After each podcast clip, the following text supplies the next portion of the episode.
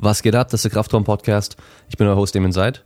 Mit der Folge Nummer 48 für euch und habe zu Gast die Judith von Andrian, eine studierte Ernährungswissenschaftlerin, die im Profisport als Ernährungsberaterin arbeitet, unter anderem auch für Schalke 04. Und wir besprechen alles, was mit Ernährung zu tun hat, also Ernährung für Sportler, Ernährung für Gesundheit, verschiedene Diätformen, die es gibt, ein paar Mythen besprechen wir auch. Und ähm, ich muss mich entschuldigen für mh, hm, die letzten, ich glaube, 20 Minuten ungefähr wir mussten das ganze Ding übers Handy aufnehmen, beziehungsweise übers Handy mussten wir telefonieren. Gab keine andere Möglichkeit, haben aber trotzdem nebenher mit unserem Mikrofon noch aufgenommen.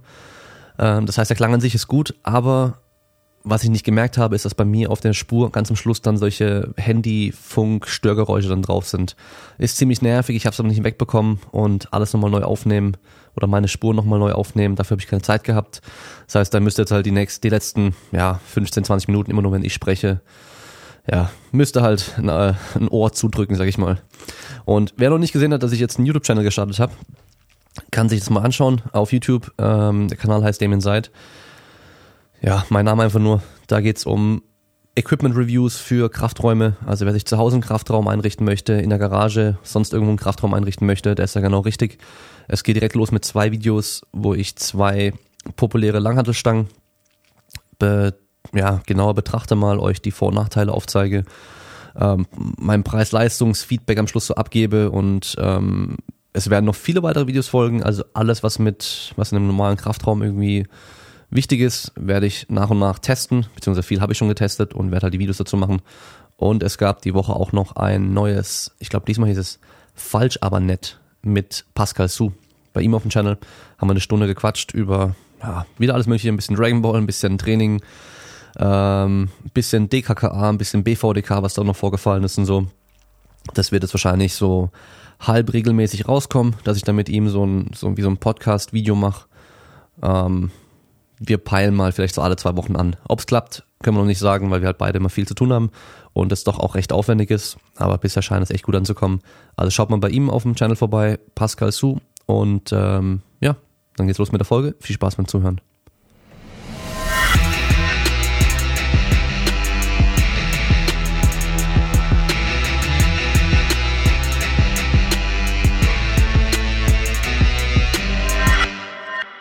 Okay, so, nachdem wir jetzt ein paar technische Schwierigkeiten hatten wegen einer schlechten Internetverbindung, haben wir jetzt beide unser Mikrofon vor uns, aber telefonieren auf dem Handy nebenher, dass wir uns auch hören können. Also nur, dass die Leute mal wissen, wie das hier so abläuft. Leider nicht immer ganz so professionell, wie es sein könnte. Aber trotzdem, äh, erstmal herzlich willkommen im Kraftraum, Judy. Dankeschön. Ja, vielen Dank für die Einladung. Ich äh, bin gespannt, was äh, heute alles für Fragen von dir kommen werden. Ja, also und zwar, wir haben ja schon mal im Vorfeld so ein bisschen gesprochen gehabt, wie wir das Ganze aufziehen werden, weil ja das Thema Ernährung generell so ein, ja, ich weiß gar nicht, wie man es nennen soll, einfach so, äh, wie, wie so ein Kriegsgebiet ist, ja, da, da gibt's auf jeder Seite so ein Camp oder gibt's so viele verschiedene Camps, die halt alle irgendwie fanatisch an irgendwas glauben und wirklich faktenbasiert geht da halt echt wenig mittlerweile. Ähm, lass uns doch so starten. Erklär den ersten Leuten erstmal, warum du dich entschieden hattest, Ernährung zu studieren? Ja, also bei mir war das so, dass ich da eigentlich so ein bisschen reingerutscht bin. Ich hatte eigentlich während meiner Schulzeit immer vor, Medizin zu studieren und ähm, hatte dann auch, also ich wollte auch immer in die Gerichtsmedizin, also ich hatte eigentlich einen ziemlich klaren Plan und das schon seit der achten Klasse und hatte dann ähm, nach dem Abi aber auch vor, nochmal ins Ausland zu gehen und bin für sechs Monate nach Tansania. Hatte mich dann so beworben, dass ich abgelehnt werde, also quasi nur über den Abiturbestenschnitt in München, Berlin und noch irgendwo, um eben noch Kindergeld zu bekommen. Leider, oder was heißt leider, aber ich bin dann äh, doch in Berlin reingekommen und ähm, war dann quasi an der Charité sozusagen genommen, hatte aber das Problem, dass ich quasi erst eine Woche davor aus Tansania zurück bin und habe mir gedacht, nee, ich möchte gerne noch mein Pflegepraktikum vormachen und habe dementsprechend den Platz dann abgelehnt und mir gedacht, na gut, wenn ich da so reingekommen bin, werde ich ja, wenn ich mich dann richtig bewerbe, auch über Leistungssportvorteil, soziales Engagementvorteil und ähm, so verschiedene Punkte, die man ja noch sammeln kann, dann auf jeden Fall nochmal genommen werden. Aber leider ist da in dieser Bewerbung irgendwas schiefgelaufen. Ich weiß bis heute nicht, was. Also ich wusste, es gibt eine alte und eine neue Bewerberfrist. Und ich wusste auch, dass man andere Kriterien hat, wenn man sich schon mal beworben hatte. Aber aus irgendeinem Grund war meine ähm, Bewerbung bei, damals war das ja, glaube ich, noch Anton oder so, auf nicht akzeptiert. Ja, und dann ging es erstmal los, dass ich mir überlegen musste, wie geht's jetzt weiter? Und dann habe ich mir überlegt, okay, ich nehme einen relativ verwandten Studiengang. Und so bin ich dann bei der Ernährungswissenschaft in München gelandet. Okay. Du hast jetzt schon angesprochen, ähm, leistungssportlicher Vorteil. Das finde ich auch ganz wichtig, wenn man Ernährung, sagen wir mal, jetzt nicht, nicht studiert hat, aber halt im der Ernährung arbeitet und mit Sportlern arbeitet, dass man selber halt irgendwie aus dem Sport kommt, dass man einfach so ein bisschen das ähm, besser verstehen kann, wie denn die Sportler auch ticken. Erzähl mal ganz kurz, wie du denn oder welche Sportarten du bisher so gemacht hast. Ja, also ich bin früher, ähm, ja, ich muss vielleicht nochmal noch einen Schritt zurückgehen. Ich habe eigentlich relativ viel gemacht. Also ich habe mal irgendwie Fußball gespielt. Ich habe, wie wahrscheinlich viele Mädchen, auch mal ein, zwei Jahre Ballett gemacht. Ich war am Turnen. Aber sagen wir alles so wirklich bisschen zum Spaß an der Freude und auch immer alles nicht so lange, bis ich dann mit 16 in die USA gegangen bin. Da ähm, war ich dann an der Highschool und habe dann mit im Winter oder im Herbst läuft man da ja Cross Country, quasi so Querfeldeinlauf. Und dann im Sommer Track and Field. Ich war damals 15, 16 und bin somit dann zur Leichtathletik gekommen. Ich bin davor schon mit meinen Eltern ähm, immer den Münchner Stadtlauf gelaufen, also 10 Kilometer Lauf, schon, ich weiß nicht, das erste Mal mit acht, neun Jahren, aber wirklich in, ja, zum einfach durchkommen. Ich wollte immer dieses T-Shirt haben und bin, ähm, habe aber nie irgendwie systematisch dann trainiert und habe dann aber da natürlich irgendwie USA läuft das alles bisschen anders dann ein sehr systematisches und auch ein sehr hartes und diszipliniertes Training kennengelernt. Also da ist es auch wirklich so, dass man nach der Schule fünf Tage die Woche trainiert und ein bis zwei Wettkämpfe am Wochenende hat. Also ich würde mal sagen, aus sportwissenschaftlicher Sicht, ähm, was ich auch nach meinem Ernährungsbachelor ähm, dann quasi noch studiert habe, äh, nicht unbedingt sinnvoll. Es war auch meiner Meinung nach natürlich jetzt im Nachhinein betrachtet manchmal ein bisschen zu viel, aber es hat mir schon sehr viel gebracht, was so ein diszipliniertes, hartes Training angeht. Und naja, dann hat mir das halt super Spaß gemacht. Ich war auch relativ schnell relativ gut, so dass ich dann hier ähm, weitergemacht habe und habe mir dann Leichtathletikverein gesucht. Damals war das dann Krefelfing, weil das bei mir quasi, wir haben im Münchner Westen gewohnt, um die Ecke war. Ja, und so bin ich dann zum Laufen gekommen, habe dann meinen Trainer in Freising gefunden und habe dann bis ähm, 23, also quasi bis Ende Juniorenbereich, Mittel- und Langstrecke Laufen gemacht. Das war so meine, ähm, meine, die ich als Leistungssportphase ähm, bezeichne.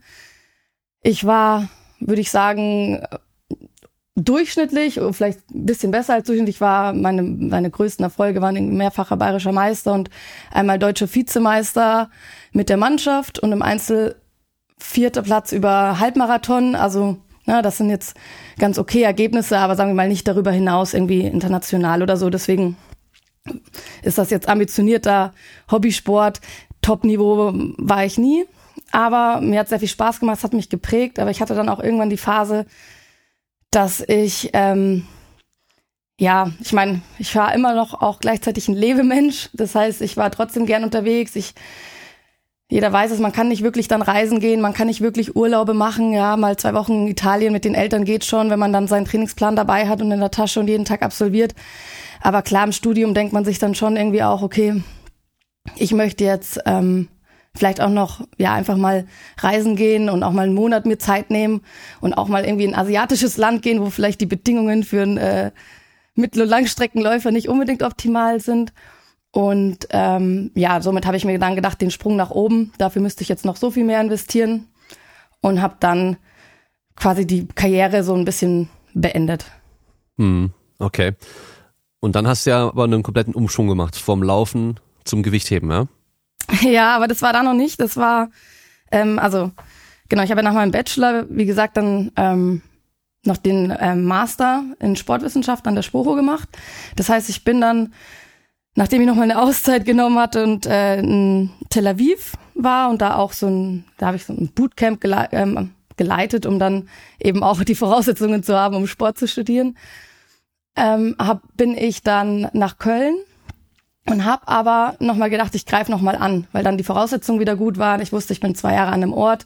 Ich habe optimal Trainingsstätten direkt vor der Tür. Ich habe direkt eine Bahn. Ich habe ähm, direkt einen Wald und äh, wo ich eine super Runde habe, wo ich auch mal irgendwie Tempodauerläufe machen kann. Und habe dann tatsächlich nochmal sozusagen in Anführungsstrichen angegriffen. Aber es war super schwer, alles alleine zu machen. Und ähm, aus der Distanz, ich habe dann immer noch meinen Trainer in Freising gehabt, war das dann so, dass ich irgendwie, ich habe den noch einen ein oder anderen guten Lauf absolviert, aber ich habe gemerkt, die Luft ist raus, so da geht nicht mehr viel. Da ist irgendwie auch wozu, also irgendwie eine neue Bestzeit hat mich irgendwie nicht mehr motivieren können, da jeden Tag bei Wind und Wetter rauszugehen. Eine Platzierung bei einer Meisterschaft ist natürlich im Frauenbereich nochmal eine ganz andere Hausnummer, die auch in absolut weiter Ferne natürlich war. Naja, und trotzdem habe ich das Laufen geliebt und auch den, den Ausgleich und habe dann ähm, gesagt, okay, ich switch jetzt um und gehe in den Trail-Bereich, weil ich, ähm, ich komme aus München, ich liebe die Berge, ich war immer viel in den Bergen, auch mit meinen Eltern früher. Ja, und dann habe ich ähm, eigentlich aus so einer Spaßwette auf dem Oktoberfest raus ähm, gesagt, ich mache den Transalpinlauf. Zusammen, den macht man ja als, als Team. Und bin dann ähm, ja, habe halt dann Kilometer geschrubbt ohne Ende, weil der Transalpinlauf läuft so ab, dass du in acht Tagen, also es kommt, die wechseln die Strecke von Jahr zu Jahr so ein bisschen ab. Aber im Endeffekt ging die 260 Kilometer in acht Tagen und die Etappen waren von die kürzeste, was so eine Art Sprint, also so eine Art vertikaler Kilometer, nur sechs Kilometer ungefähr waren. Und ähm, die längste waren irgendwie 48 oder 50 Kilometer. Aber sagen wir mal, im Schnitt läuft man schon einen knappen Marathon oder man hat schon ein paar Tage, wo man hintereinander drei Marathons läuft in den Bergen, noch mit irgendwie 16.000 Höhenmetern insgesamt über die Strecke. Und da habe ich natürlich erstmal Kilometer geschrubbt im Flachen und dann halt viel auch in den Bergen trainiert, was mir dann wieder richtig viel Spaß gemacht hat. Und einfach, ja, weil dann eine neue Herausforderung war, weil da der Weg wirklich das Ziel war und nicht das Ziel das Ziel, sondern irgendwie diese unfassbare Landschaft und dieser schon immer wieder harte Kampf mit sich selbst und dann die Belohnung irgendwie beim Bergablaufen, wie das war einfach ein ganz anderes Gefühl zum Laufen, dass die Uhr nicht dauernd dein ständiger Begleiter ist. Jeder Kilometer wird, jedes Pace ähm, ist relevant, sondern eher wirklich die, die Sache an sich. Und dann habe ich dafür natürlich auch Krafttraining gemacht, das ich dann im Kraftraum der Sporo gemacht habe. Und nachdem der Transalpinlauf dann vorbei war, bin ich in so ein kleines, was heißt Loch gefallen, aber ich dachte mir, okay, was mache ich denn jetzt? ich bin nicht mehr richtiger Läufer. Ich ähm, mir macht Krafttraining Spaß, sehr gut, dann würde ich eigentlich gerne mal lernen, wie man umsetzt. Und dann war bei uns ein Gewichthebertrainer im Kraftraum, der einen Athleten trainiert hat damals. Und dann habe ich mich nicht getraut, den Trainer zu fragen, aber den Athleten nicht so, ja, ob er mir irgendwie mal so zwei, drei Sachen zeigen kann. Und dann meinte er so, frag doch mal den, den Raimund, so heißt mein Trainer. Und ja, dann habe ich den gefragt und der meinte, ja, komm doch beim nächsten Mal wieder und komm wieder und komm wieder. Und ich so, ja, okay, dann hat der andere Athlet irgendwann aufgehört, dann war ich alleine und dann meinte er so, Judith, ich komme extra für dich an die Sporo, aber dann musst du auch Wettkämpfe machen. Und ich dachte mir so, um Gottes Willen, ich mache doch keinen Gewichtheber-Wettkampf, ja, das kann ich überhaupt nicht. Und ja, und so bin ich dann irgendwie zum Gewichtheben gekommen. Okay, ja, das ist aber auch so eine eher so Zufallsgeschichte, oder? ja, cool absolut. Eigentlich. Also hättest du mir vor, selbst vor zwei Jahren gesagt, dass ich mal Gewichtheben mache, ich hätte dir also mehr als ein Vogel gezeigt. Ich habe niemals, diese Sportart war für mich auch einfach so weit weg und ich muss auch sagen, irgendwie so von dem Bild, das man hat, das klassische, wirklich klischeemäßig so unattraktiv, also nicht jetzt mal vom Körperbild, sondern auch von der Sache an sich. Ja, man reißt da Gewichte hoch. Ja, so what? So, wenn du vom, vom Laufen kommst, wo irgendwie so viel passiert, sagen wir mal, um dich rum, wo du Landschaften siehst, wo du irgendwie mit dir selber so ewig viel Zeit verbringst und auf einmal sollst du da einfach ein Gewicht vom Boden anheben und das soll dein Sport sein. Also das war für mich so ein komplettes Unverständnis und ich muss sagen, ich habe das echt lieben gelernt. Ich habe zwar meine Schwierigkeiten, dieses auf dem Punkt performen, das kenne ich nicht. Also ne, du hast halt beim Laufen immer eine gewisse Zeit, dich mental auch zu regulieren. Das hast du halt da nicht. Ähm, ja, aber es ist eine neue tolle Herausforderung. Mhm, ja, also es gibt ja aber schon auch so ein paar Parallelen zwischen dem Laufen und dem Gewichtheben. Also auch wenn es zwar komplett auf der anderen Seite des Spektrums liegt, so zwischen Kraft und Ausdauer irgendwie. Beim, beim Laufen hast du ja auch so einfach stumpf die Kilometer machen. Und dein Training ist an, sich halt einfach immer nur Laufen und das Gewichtheben ist halt auch irgendwie ein sehr eintöniges Training mit sehr wenig Variation insgesamt. Wenn man es jetzt vergleicht mit anderen Sportarten, die halt ihr Krafttraining machen und dann noch ihre Sportart trainieren und dann noch so Technik speziell machen und was weiß ich was. Also da sind ja schon so auch so wieder so ein bisschen Parallelen da. Weil ich kann mir gut vorstellen, dass halt solche Spielsportler oder, oder Sportler, die halt andere Sportarten gemacht haben, wo man eben sehr, sehr viel Verschiedenes immer trainiert, das sowas eintönig finden würden, wenn sie dann zum Gewichtheben kommen würden. Ja, das kann ich mir auch gut vorstellen. Und ich glaube auch, es ist halt trotzdem noch eine Individualsportart. Also ich habe das ja beim Laufen auch so oft gehört, so wie kann man das nur machen und wie langweilig. Und ich habe das nie als langweilig empfunden. Und aber genau wie du sagst, also im, im Gewichtheben ist ja auch so, du musst, klar, du hast am Anfang deine Technikeinheiten, die, die sagen wir mal, sind spannend. Mal auch sehr frustrierend für mich, ja, weil mein Kopf nicht immer so mitmacht, wie ich mir das wünsche. Aber dann hast du halt deine, deine Hausaufgaben. Ne? Das sind die Züge, das sind die Kniebeugen, das sind Drücken, das ist äh, Schwungdrücken. Ähm, ja, aber das ist Bauchrücken. Und da verändert sich auch nichts. Ja, da veränderst du mal das Gewicht natürlich, vielleicht mal die Wiederholungszahl. Vielleicht variierst du mal den Ausstoß zum Standstoß oder so, aber ansonsten ist das halt jedes Mal das Gleiche. Und ähm, mhm. von daher stimmt, eigentlich hast du recht, eigentlich sind da Parallelen da, weil beim Laufen ist ja auch irgendwo diese, wie du richtig sagst, die eine ultimative Routine. Natürlich hast du mal dann Tempoläufe, dann hast du mal 400er, dann mal 1000er, dann hast du mal einen langen, Aus einen langen Lauf, aber im Endeffekt wiederholt sich das alles. Ähm, ja, ich komme nur drauf, weil ein Kumpel von mir macht jetzt Brazilian Jiu-Jitsu mhm. und da muss halt auch Technik-Drills ohne Ende machen und der ist da seit ein paar Monaten erst dabei und der hat früher aber auch Powerlifting gemacht und sein Trainer hat ihm gesagt, er ist immer wieder erstaunt, wie stumpf er einfach trainieren kann, weil viele andere, die finden es immer langweilig, ja, wenn er ihm halt sagt, okay, wir üben jetzt die Technik und, und er macht das halt einfach so lange, bis der Trainer halt dann sagt, stopp, ja. Und dann hat er halt zu seinem Trainer gesagt, ja, das liegt einfach daran, dass ich halt Powerlifting gemacht habe. Ich habe da auch irgendwie nur fünf verschiedene Sachen trainiert und das halt einfach immer. Und ich fand es auch nicht langweilig. Ja. Ja. Ähm, gut. Jetzt haben wir ja dann das Interessante bei dir, dass du eben einmal so in diesem krassen Ausdauerbereich trainiert hast und jetzt aber im Gewichtheben trainierst. Ich kann mir gut vorstellen, dass du körperlich dich da jetzt auch schon verändert hast, oder? Ja, total. Also ich, man muss auch sagen, ich war nie vom Körperbild ähm, ein richtiger Ausdauer, ich, ohne das jetzt böse zu meinen, aber so dieser klassische Hungerhaken, also wo man einfach sehr, sehr, sehr sehnig ist und sehr drahtig. Ich hatte immer schon relativ also für einen Ausdauerläufer kräftige Beine und Hintern. Also man hat mir auch, wo ich zur Spur kam und eben noch gelaufen bin, immer, hat ein Kollege immer gesagt, du bist auf jeden Fall der Sprinter-Typ. Ähm, aber durch das Krafttraining, vor allem das gezielte Krafttraining, ähm, bin ich auf jeden Fall mittlerweile zu meinen Zeiten vom Transalpinlauf, was vor zwei Jahren war, zweieinhalb, ähm, bis jetzt zwölf Kilo schwerer. Okay. Ja. Und wie groß bist du? Obwohl, nee, nicht vom Transalpinlauf, falsch. Zu meinen besten Zeiten, genau. Und von, zum Transalpinlauf bin ich nochmal acht Kilo schwerer, ja. Genau. Ähm, ich bin 1,69 und wiege aktuell 64 Kilo. Okay, also dann auf 1,69 in 12 Kilo natürlich schon auch ähm, einiges. Ja. ja. Darf man auf jeden Fall nicht unterschätzen. Aber Klar, aber das war, also das, ich hatte das gerade falsch gesagt. Wie gesagt, das mit zwölf Kilo weniger, das war auch noch zu den Zeiten, wo ich so 17, 18 war. Also wo ich auch, ich war zwar schon gleich groß, aber das waren noch so die, die Läuferzeiten, wo ich äh, ja einfach noch auch schon relativ dünn war. Ja, ja. Okay. Ähm, du hast ja währenddem du noch gelaufen bist, dein Ernährungsstudium schon angefangen gehabt, gell? Genau, genau. Hast du damals dann schon dir so gedacht, so, boah, cool, jetzt kann ich mal was lernen, was mir für meine Sportart auch was bringt?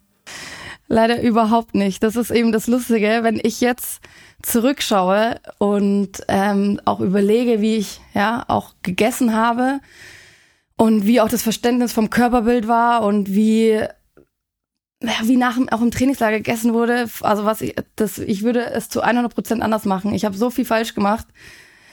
Aber das habe ich tatsächlich nicht in meinem Ernährungswissenschaftsstudium gelernt, weil man, man stellt sich das vielleicht immer so ein bisschen vor. Ich studiere ähm, Ernährungswissenschaften und lerne dann was über Ernährung. Ich würde mal sagen, das Wort Ernährung ist für uns vielleicht, ich übertreibe jetzt mal, vielleicht 20 Mal gefallen im ganzen Studium. Jetzt übertrieben gesagt, wie, da geht's wirklich ganz, ganz, ganz viel auf molekularer Zell- und Genebene. Ja? Also wir haben auch unsere Praktika Wir hatten zwar ein lebensmittelchemisches Praktikum auch, aber ansonsten ist das fast nur mit Zellkulturen, ja, also mit Bakterien und ähm, irgendwelche Transporter, irgendwelche Knockout-Mäuse, die ähm, dann eben ein, ähm, ein gewisses Gen nicht haben und dann entweder ein Hormon, eine Substanz oder eben auch ein Transporter nicht exprimiert wird und man dann auf der aller, aller kleinsten molekularen Ebene eben einen, einen Effekt sieht, ja, wo man dann sagt, okay, das hat dann, welche Relevanz hat das fürs große Ganze? Es war sehr eben einfach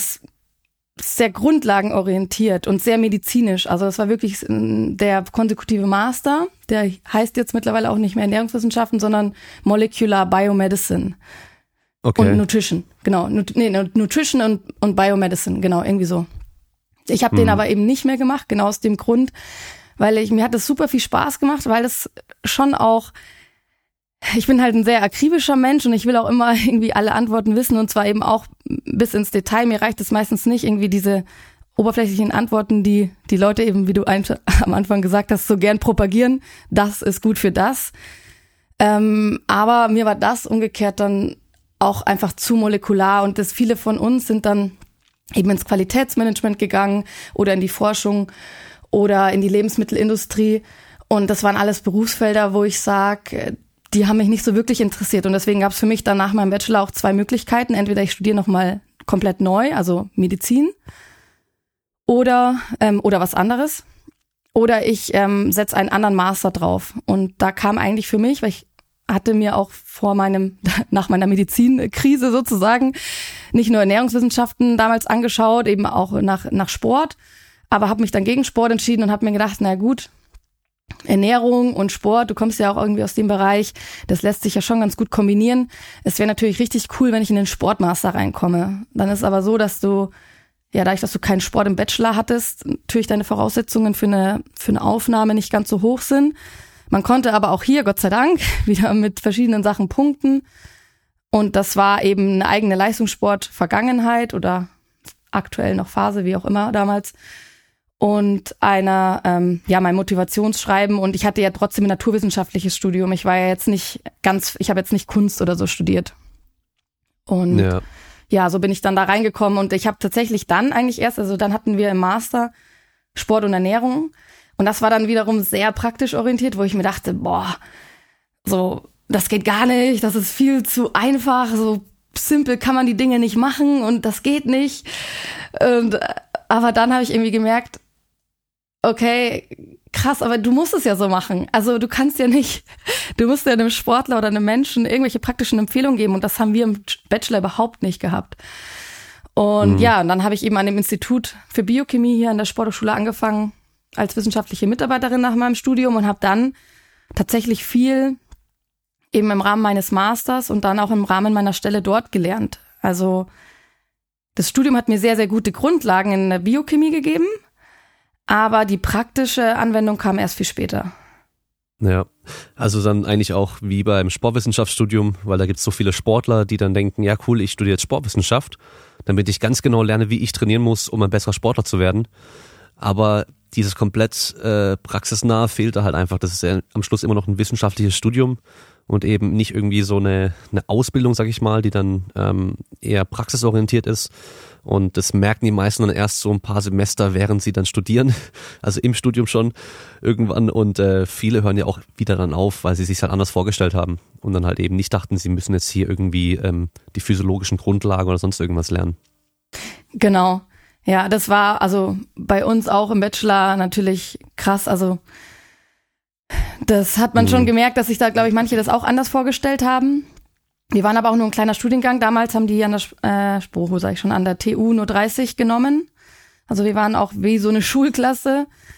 Und ja, die eine oder andere hat dann auch aufgehört, weil das natürlich schon, also ich muss sagen, ohne das jetzt irgendwie so mega krass darzustellen zu wollen, aber es war schon unfassbar intensiv und aufwendig, dieses Studium zu absolvieren. Also wir hatten auch einfach jedes Semester Praktika, wo wir, ich hatte genau einmal Semesterferien in drei Jahren und das war dann eben auch da, wo ich gedacht habe, okay, jetzt beende ich vielleicht meine Karriere und nutze mal meine Semesterferien, um damals, glaube ich, dann nach Thailand zu reisen. Okay. Ja, ja, aber das ist schon, es ist, ich finde es eigentlich schwierig oder schade, dass es so klar getrennt wird. Also entweder du machst die Ausbildung, sagen wir mal, zum Ernährungsberater von der DGE oder auch einem anderen Anbieter oder du studierst Ernährungswissenschaften. Ich glaube, also Ökotrophologie ist da, glaube ich, nochmal so ein bisschen eine Mischung, also weil ja Ökotrophologie ist ja quasi Ernährungswissenschaften und Haushaltswissenschaften. Das heißt so Planung von Großküchen, Versorgung von verschiedenen Populationsgruppen. Also von daher, glaube ich, nochmal ein bisschen praxisnäher, aber Ernährungswissenschaften ist schon sehr, wie soll man sagen, ja, sehr, sehr wissenschaftlich, äh, molekular, wie auch immer. Also das, nicht das, was man sich vielleicht vorstellt. Ja. Und dann gibt's aber die Leute, die haben gar nichts von dem studiert, gelernt oder sonst irgendwas gemacht und die reden dann von der Biochemie und äh, andere Leute studieren das halt jahrelang und sagen immer noch, das ist super komplex und man checkt nicht komplett durch. Ja. Das ist natürlich das Traurige und gerade bei der Ernährung ist es echt extrem. Aber bevor wir jetzt zu dem Thema kommen, ähm, jetzt so diese Berufsaussichten oder Perspektiven, sag ich mal, mhm. weil du bist ja wahrscheinlich einer der wenigen aus deinem Bachelorstudium, die jetzt auch im Sport wirklich arbeitet und vor allem auch im Profisport arbeitet. Ich bin die Einzige. Also ich, äh, die anderen haben eigentlich fast, also die, schon der Großteil hat den Master dann noch gemacht. Und wie gesagt, eine Kommilitonin ist im Qualitätsmanagement von McDonalds, eine ist noch an der TU in der Forschung für Mutter und ähm, Kind, ähm, Ernährung in der Schwangerschaft sozusagen. Ähm, eine andere hat eine, ist dann in den medizinischen Bereich gegangen, Pharmaindustrie. Also da gibt's äh, eine, eine, ein paar haben sich selbstständig gemacht. Das heißt, da gibt's schon ja ganz hohe Varianz, aber im Sportbereich ist, soweit ich weiß, keine gegangen. Ja, okay. Ähm, wie war es denn bei dir? Dass, also wie, was hast du nach deinem Master dann? Du hast ja, glaube ich, noch ein bisschen weiter da gearbeitet an der, an dem Institut für Biochemie dort. Was genau, hast du dann danach da noch alles noch. gemacht? Ach so, immer noch. Ja, also bei mir war das so, dass ich dann am Ende meines Masters tatsächlich, so wie man es ja öfter hört, äh, so eine kleine Krise bekommen, dass ich mir dachte, oh mein Gott, ich kann gar nichts, ich kann weder Ernährung richtig, noch kann ich Sport richtig, weil ich habe irgendwie mir fehlen halt, das muss ich auch sagen, nach wie vor bis heute. Allerdings brauche ich das auch nicht ähm, Tag ein, Tag aus. Ich bin eben nicht so wie du Trainer oder Physiotherapeut, aber sagen wir mal, die anatomischen Grundlagen, die fehlen mir. Also ich kann die großen Muskelgruppen, ich kann die wichtigen Knochen, ich kann ein paar Sehnen und Bänder so, aber ansonsten ähm, bin ich da tatsächlich nicht wirklich gut ausgebildet, weil ich das wobei auch einfach. Ich da sagen muss, wobei ich da sagen muss, ähm, je nachdem, wo du deinen Bachelor in Sportwissenschaft gemacht hast, hast du es eher nicht mehr gelernt als eben so grob, ganz grob und äh, wirklich nur große Muskeln und die großen Knochen ja. und sonst halt alles weitere musst du dir selber beibringen meistens. Genau. Und da ich das jetzt für mich aktuell nicht so super relevant ist und ich wüsste ja auch, wo ich es nachlesen kann, von daher finde ich dann auch, ähm, ist es okay, aber trotzdem kommt man sich dann so vor, da hast du jemanden neben dir, der wie ein Simon Gawanda, ja, der irgendwie super ähm, Kraft, Muskel, ähm, Bereich äh, sich auskennt. Du hast irgendwie schon gefühlt, jeden, jeder hatte so seine Spezialisierung, weil die halt zum Beispiel einfach schon Bachelor und Master gemacht haben, sich nebenher weiter orientiert haben und ich war halt irgendwie so, oh mein Gott, ich kann irgendwie gar nichts richtig. Ich kann alles so ein bisschen, aber nicht richtig. Und dann war ähm, hatte ich ein Praktikum bei der ESA gemacht, also European Space Agency, und war da im Training von den Astronauten, was ich richtig, richtig cool fand. Und das war ähm, ja, eine coole Stelle. Hab dann, also die haben aber leider keinen keinen Platz, da sind ja nur begrenzte Stellen verfügbar. So viele Astronauten gibt's ja in Europa nicht.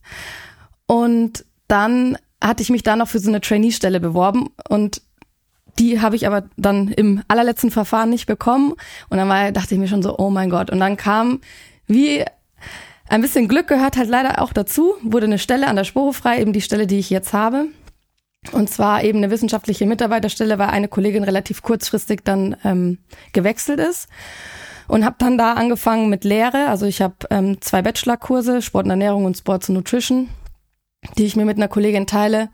Und habe die Ernährungsberatung von Nachwuchskaderathleten, die wöchentlich zu uns kommen und dann halt ein bisschen Forschung. Also ich meine, man hört es jetzt schon raus, wenn man irgendwie Lehre hat und einen Tag ähm, für Beratung abgehen, dann hat man nicht mehr so viel Zeit für, für jetzt irgendwann mal richtig viel Forschung.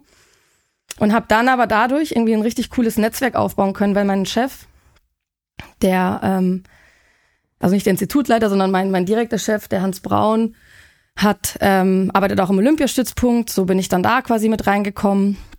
Dann habe ich über die Sporo, natürlich kriegt man viele Anfragen, bezüglich mal hier ein Vortrag ähm, im Triathlonverband dort und so. Und dann hat man so angefangen, irgendwie hier und da mal einen Vortrag zu halten, hier und da Ähm, ich war dann sogar in einer Altenpflegeschule und habe dann mich mit Ernährung für im Altersheim auseinandergesetzt, was ja auch ne, jetzt nicht weder bei dem einen noch bei dem anderen Studium auf dem Plan stand. Mhm. Ja, und so entwickelt man dann irgendwie seine Expertise, sein Feld und ja, und dann kam irgendwann der, der Schritt, dass ich mich bei Schalke beworben habe für die Knappenschmiede, also für die Jugend und wurde dann dort auch genommen und arbeite seitdem eben, also ich habe dann ein paar Monate nur für die Jugend gearbeitet, bin dann zu den Profis hochgekommen und arbeite jetzt quasi mit einer, meiner anderen halben Stelle noch auf Schalke, Profis und Knappenschmiede. Okay, und bei Schalke machst du dann auch die Ernährungsberatung oder was machst du da alles so genau? Genau, also ich mache, ähm, da ich, dass ich eben eine halbe Stelle habe und mittlerweile auch bis zur U13 runtergehe, ähm, kann man sich vorstellen, dass natürlich individuelle Beratungen ähm, ein bisschen schwierig sind, also beziehungsweise mache ich, aber eben nur bei, bei verletzten Spielern oder bei Spielern, die wirklich ein Problem haben oder die abnehmen müssen. Ja, also da ähm, das große Kollektiv individuell nicht. Da arbeite ich dann mit Mannschaften, dass wir zum Beispiel zu Beginn der Saison oder in der Vorbereitung und auch in der Rückrunde zu einem gewissen Themenbereich, also ich habe da jetzt so ein Konzept erstellt, ähm, wie ich die Themen gestalte, von, von klein nach groß. Ja, sagen wir nur 13 Spieler hat andere Themen als nur 19 Spieler. Und dementsprechend dann ein Konzept, das möglichst nachhaltig ist, damit die Spieler, die tatsächlich die ganze knappen Schmiede durchlaufen würden, auch immer irgendwie was Neues dazulernen. Und ja, dann halt die Nahrungsergänzungsmittel im Spiel. Jetzt in der Jugend, wir werden, wir haben einen Sponsor, und dementsprechend ist da, sagen wir auch, die Produktauswahl natürlich äh, dann vorgegeben, weil ja Geld auch immer ein Thema ist. Ja, und bei den Profis ist das dann schon ein bisschen, läuft das ein bisschen anders ab. Da habe ich dann individuelle Beratungen, eben auch ähm, nach Bedarf, beziehungsweise die ganzen Neuzugänge sehe ich zumindest einmal und äh, spreche mit denen auch ein paar Dinge ab, was es bei uns im Spiel gibt, ähm, warum es welche Sachen gibt, was wir, ob sie in der Verpflegung auf Schalke was vermissen. Dann mache ich die Koordination mit den Hotels, die Menüplanung, Pre-Match-Meal. Ähm, mittlerweile, bei uns sind ja ein paar Veränderungen gerade, ähm, auch jetzt, ähm, keine Ahnung, was es im Flugzeug gibt, was es im Bus geben soll, was es direkt in der Kabine gibt. Ja, diese ganze Koordination, da ist auch sehr viel Verwaltung, ja, sehr viel ja. einfach nur Kommunikation mit Hotels, Kommunikation mit Köchen. Ja, das ist dann gar nicht so viel High-End äh, Ernährungsberatung, sondern auch sehr viel ja, organisieren. Ja, ja, okay.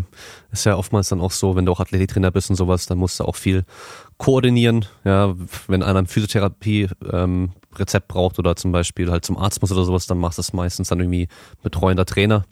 Ist ja bei dir dann auch nicht anders, nur halt in einem anderen Bereich.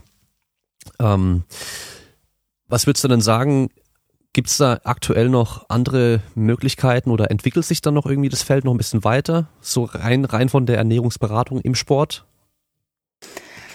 Ich glaube schon, dass sich da was tut und ich glaube auch, dass es da noch, ähm, sagen wir mal, Potenzial für mehr Stellen gibt. Also ich weiß nicht, wir hatten da ja auch im Vorhinein mal ganz kurz drüber gesprochen. Es ging ja gerade auch ein bisschen rum, dieses Video von Liverpool mit der Mona Nemmer. In der SZ war jetzt auch ein Artikel über sie, wo, glaube ich, schon klar ist, wohin die Reise mal gehen soll und wird. Ja, also sagen wir mal, ich meine, die hat da auch ein Team, also vielleicht ganz kurz für die, die das nicht kennen. Mona Nemmer ist die Ernährungsberaterin von Liverpool. Und da gab es jetzt, ich weiß gar nicht, ob es im WDR war, ähm, auch ein, ein kurzes Video, wie sie die Verpflegung von Liverpool, der, der Mannschaft, aber auch individuell macht. Und die hatte halt ein Team von, ich weiß nicht mehr, ich glaube 26 Leuten um sich rum. Und das sind natürlich einige Köche von, aber da sind natürlich auch einige Ernährungsberater, ja. Und ähm, von daher ist das schon, sagen wir mal, der Fußball. Man mag vom Fußball halten, was man will, aber das ist tatsächlich das Feld, wo das nötige Geld da wäre, um auch coole Sachen umzusetzen. Und mhm.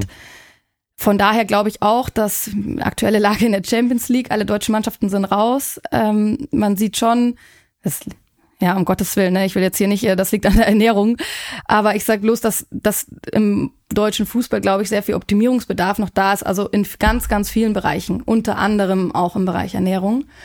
Und ich glaube schon, dass da in den nächsten Jahren noch vielleicht zum Teil in, in manchen Vereinen zumindest nochmal ein Pro, also eine Professionalisierung wahrscheinlich stattfinden wird und dementsprechend eben auch ähm, werden solche Stellen wie Ernährungsberater geschaffen werden. Also ich weiß zum Beispiel, ich weiß es nicht von allen Vereinen, aber ähm, ein, ein paar Vereine haben einen festangestellten Ernährungsberater, aber nicht alle. Ja, und von daher, ich denke schon, dass da Potenzial da ist, dass das auf jeden Fall in der Zukunft passieren wird. Ja, also Olympischstützpunkt in Stuttgart ähm, gibt es auch Ernährungsberaterinnen. Mhm. Das Ding ist aber, soweit ich es mitbekomme, wird es sehr, sehr wenig genutzt leider. Ja, also dass die Athleten da gar nicht erst hingehen. Da gab es eine Zeit lang eine offene Sprechstunde, weil als sie dann neu kam, wurde das eben so geplant, einmal die Woche eine offene Sprechstunde, kann jeder einfach hinkommen und kann dann mal halt einfach da fragen oder sich beraten lassen und so. Und ähm, soweit ich weiß, ging da halt echt wenig weil wahrscheinlich halt viele Trainer einfach schon so denken, so die wissen ja, was man machen muss. Ja, also wir haben das ja früher auch so gemacht, wir haben das und das gegessen vom Wettkampf. Oder halt viele Athleten auch einfach auf eigene Faust irgendwas machen und sich dann im Internet irgendwo informieren und dann eben halt ja da gar nicht irgendwie ähm, drauf eingehen wollen. Da bei ihr zum Beispiel ist es auch wieder so, sie ist selber auch ähm, Marathon und Triathlon, glaube ich, Läuferin oder halt auch Ausdauerathletin. Ähm, kleine zierliche Frau, ja, wenn dann der zwei Meter Kugelstoßer mit 130 Kilo dann vor ihr sitzt und sie ihm irgendwie was von äh, Eiweiß und Kohlenhydraten erzählen will, ist oftmals wahrscheinlich auch so ein kleines Problem noch, weißt du, dass sie das dann vielleicht nicht ganz so ernst nehmen, weil die halt denken so, ja, die haben doch, die hat doch keine Ahnung, was ich brauche. Aber ich glaube halt vom Prinzip her ist es ja recht simpel, was die meisten Sportler grundlegend erstmal brauchen, oder? Ja, genau. Ähm also jetzt, weil du Olympiastützpunkt ansprichst, das ist hier jetzt zum Beispiel auch nicht anders. Also das wird schon genutzt. Aber die Nachfrage ist sehr, sehr überschaubar. Und da ist natürlich gerade auch im Hinblick auf Tokio oder so noch schon sehr viel Optimierungsbedarf. Also man kann sich natürlich auch überlegen, ob man dann als Olympiastützpunkt selber hingeht und sagt, okay, wir machen das ein bisschen proaktiver und gehen nochmal auf alle Athleten zu. Aber von den Athleten selbst, ähm, ja, kommt meistens dann eher das, wenn, wenn ein Problem oder eine Verletzung da ist, ja, und gar nicht so sehr, wie du eben sagst, so diese mal zu schauen, ob eine Optimierung möglich ist. Und klar, das, der Bereich Ernährung hat zwei Probleme. Das eine ist, aber das hast du auch im Training. Ja, wenn dir jetzt eine kleine Triathletin sagen will, wie du als Kugelstoßer zu trainieren hast, ähm, ist das natürlich auch so eine Sache, die muss man natürlich überkommen. Das ist dann auch viel, wie soll man sagen, vielleicht auch viel Persönlichkeit. Also du musst schon auch jetzt gerade, sagen wir sowas wie im Fußball, musst du dich schon auch durchsetzen können. Ja, also gerade wenn du irgendwie eine Frau bist, dann vielleicht noch irgendwie blond und eben klein und zierlich. Ja, also ich meine, da brauchen wir nicht äh, uns auch nicht in die Tasche lügen, dass du da erstmal einen Stempel weg hast, ja, und den musst du dann natürlich erstmal wegmachen. Und das zweite Problem ist, was du auch angangs angesprochen hast, die Athleten eben werden beraten und meistens ist es leider so, ich will jetzt gar nicht auf die Olympiastützpunktathleten eingehen, sondern das, was ich ähm, so in meiner, in meiner Vergangenheit gesehen habe, dass leider die Physiotherapeuten, die Trainer, jeder maßt sich an, ähm, das bisschen Ernährungsberatung nebenher machen zu können. Mhm. Und wie du sagst, es sind manche grundlegenden Dinge. Das ist kein Hexenwerk. Das kann ich dir auch, ähm, das kann ich jemanden in einem Tag die paar wichtigsten Key Facts erklären. Und der kann das dann auch machen. Das ist kein Problem. Aber zu sagen, ich ersetze die Position als Ernährungsberater und du, äh, du musst da nicht hingehen, weil es gibt ja darüber hinaus über diese Kohlenhydrat, Proteine und äh, Fettbedarf, gibt es ja noch so viele andere Aspekte, die die vielleicht gar nicht auf dem Schirm haben, beziehungsweise es ist leider alles nicht immer so simpel, wie man es gerne hätte. Ja, es ist natürlich schön, wenn es so simpel wäre, aber ja, das ist eben meiner Meinung nach das größte Problem, dass jeder sich in der Lage fühlt, jemanden im Bereich Ernährung zu beraten. Ja, ja, ja. Das ist ja, also das ist ja generell so ein Problem, dass ähm, viele immer denken, dass sie irgendwie alles machen können und es auch nicht zugeben wollen, dass sie eben nur Experte vielleicht in einem Bereich sind, ja. Und gerade wenn du halt wieder Physiotherapeuten ansprichst, ich weiß nicht warum, aber die haben halt alle immer so diesen ähm, ich sage immer Hippie, Öko, Voodoo Touch so ganz oft. Also die fahren voll auf dieses Zeug ab. Und das sind auch immer die, die dann die erzählen wollen, oh mein Gott, Fleisch ist sehr schlecht für den Körper oder auch der Zucker ist sehr so ziemlich schlecht für den Körper und so. Und dann kommen die halt echt und sagen, oh ja, dein, dein Oberschenkel ist verspannt wegen deinem Magen-Darm, was weiß ich was, und dann hier, jetzt hör mal auf, das und das zu essen, so dann wird's bestimmt besser. Also teilweise ist es schon echt so richtiger, richtiger, harter Bullshit einfach nur, was man da so mitbekommt. Ähm, ja, dann, dann manchmal spreche ich auch mit Athleten und frage so, hey, wie ernährst du dich eigentlich? Dann ja, ich lasse das und das weg und so. Ich, dann frage ich ja, warum? Ja, hat mein Physiotherapeut mir gesagt, das wäre nicht so gut und so. Dann denke ich mir so, hey, was hat ein Physiotherapeut mit Ernährung am Hut? Ja, ja. Ich, ich maß mir selber ja auch nicht an, jemanden in Ernährung komplett zu beraten. Auf keinen Fall. Die schicke ich dann, also die schicke ich sofort weg, die Leute. Aber ich kann denen halt sagen, ja gut, wir werden mal gucken, wie viel Kalorien du überhaupt zu dir nimmst. Ist es überhaupt genug oder ist es zu viel? So ganz grob. Äh, gucken halt, dass dein Eiweißbedarf gedeckt ist. Dann können wir uns anschauen, energetisch, in welchen Bereichen du dich bewegst. Brauchen wir vielleicht ein bisschen mehr Kohlenhydrate oder sind, ist es dann vielleicht gar nicht so wichtig, wo die Energie die restlich herkommt. Aber wenn es dann um Vitamine, Mineralien, die ganzen kleinen Sachen geht, da habe ich keine Ahnung groß von. Und das gebe ich aber auch zu. Natürlich, ich weiß, was Magnesium ist und ich weiß, was Vitamin D ist, aber ich versuche halt da jetzt nicht irgendwie ähm, denen zu sagen, oh, du musst jetzt so und so viel da und davon pro Tag nehmen. Ja, oder schau mir ein Blutbild an oder sonst was. Sollen schön ja. zum Arzt gehen, sollen zum Ernährungsberater gehen und sich da dann richtig beraten lassen. Aber ja, das ist so ein Problem, da wollen ja viele immer irgendwie alles, alles in der Hand haben als Trainer. Total. Und ich frage mich auch immer, woher die das Selbstbewusstsein nehmen, weil zum Beispiel ich mache das jetzt echt schon einige Jahre und ich befasse mich wirklich jeden Tag mit dem Thema, ob ich will oder nicht. Ja. Und ähm, selbst ich, eben das, was du gerade sagst mit, mit Beratung, ich traue mir das manchmal schon gar nicht zu, jemandem zu sagen, dass das, was ich da eben sage, stimmt. Also auch gerade im Bereich Mikronährstoffe, das ist so ein, woher will ich das wissen? Klar, ich kann mir, ich habe Blutwerte und ich habe ähm, gewisse Literatur, aber es gibt nach wie vor keine Referenzwerte für Mikronährstoffe für Sportler. Die gibt es einfach nicht. Und wenn jemand behauptet, er wüsste genau, was ein Sportler braucht, dann ich werde dann immer, dann werde ich ja selber mal unsicher und denke mir so, okay, habe ich was verpasst? Und dann gucke ich nach und ähm, denke so, nee, da gibt's nichts Neues. Äh, ich frage mich immer, wie wie die, ich verstehe das nicht, weil ich bin immer, also ich bin da vielleicht auch manchmal zu krass und ein bisschen zu selbstkritisch und ähm, manchmal muss man halt einfach die Kirche auch im Dorf lassen und es einfach so lassen, wie es ist, ja, aber ich, ich, ich bewundere solche Menschen, dass sie tatsächlich glauben, zu wissen, jemandem sagen zu können, was diese Person braucht, weil ich traue mir das nicht zu. Ja, ich mache das auch oft, also wenn es in dem Bereich geht, dann auch in Absprache mit Ärzten. Und ähm, ja, das ist nicht so einfach. Und gerade wenn es in den hochdosierten Bereich geht, ähm, mache ich, also muss man da schon auch aufpassen. Ja, ja. Also ich glaube bei der Ernährung, also ich sag immer, die Ernährung ist das schlimmste Feld in dem Bereich. Also Training ist zwar schon schlimm, weil da jeder eine Meinung hat, aber Ernährung ist noch schlimmer, weil da nämlich nicht nur die Sportler und die Fitnessbegeisterten darüber reden wollen, sondern einfach jeder. Ja. ja. Und ich glaube, es liegt einfach daran, weil halt jeder Mensch sein Leben lang schon isst und überall in den Medien, in jedem Heftchen, in, jeder, in jedem Fernsehprogramm, was da läuft, überall kommt irgendwas mit Ernährung immer und immer vermeintliche Experten, die dann kommen und irgendwas erzählen verwirren die Leute oder setzen denen irgendwas in den Kopf und dann hat halt jeder so seine, seine Vermutungen und so, oh, das habe ich mal gemacht und das hat sich echt gut angefühlt oder damit habe ich abgenommen und so. Ja, und, und die, die verstehen halt eben das ganze Hintergrund, haben sie nicht, einfach das Hintergrundwissen haben sie nicht und das ist halt super gefährlich dann mit diesem Halbwissen und jeder erzählt irgendwas und ja, wenn, einfach Familienessen, ja, wenn sich die ganze Familie trifft und dann an, an Weihnachten oder so, und dann wird gegessen, auf einmal geht's wieder los mit Salz ja, und mhm. zu, äh, Salz ist äh, bloß nicht so viel Salz essen und so. Oder dann geht's wieder mit äh, Zucker oder sonst irgendwas. Ich klinge ja. mich da komplett aus. Komplett, weil ich sag einfach, ich höre mir das gar nicht erst an, weil ich will da meinen Senf nicht dazugeben, weil sonst fange ich nur an, irgendwie äh, mich aufzuregen und zu sagen, dass die alle doch gar keine Ahnung haben, worauf, also wie die überhaupt auf die Idee kommen, sowas zu sagen, weil sie ja gar keine Ahnung haben. Oder manchmal stelle ich dann nur so eine Frage, ja, okay, was passiert, wenn du zu viel Salz isst? Erklär mal warum was da passieren soll, was du da jetzt erzählst. Erklär mal warum. Und dann weiß eh keiner mehr Bescheid. Also, das ist, glaube ich, einfach das größte Problem der Ernährung. Und ich muss sagen, da bin ich eigentlich ganz froh, dass ich damit weniger zu tun habe. Ja. Weil ich, ich halt Fitness, also im Fitness- und Sportbereich tätig bin. Total. Es ist auch mittlerweile bei mir so, dass ich mir auch überlege, ob ich langfristig, also ich werde schon in dem Bereich irgendwie bleiben, aber ob ich auch in dieser beratenden Tätigkeit tätig, also bleiben möchte, weil ich einfach, wie du, du sagst es schon beim Familienessen und es nervt dich und du hörst da auf, ja, das ist, kannst du machen.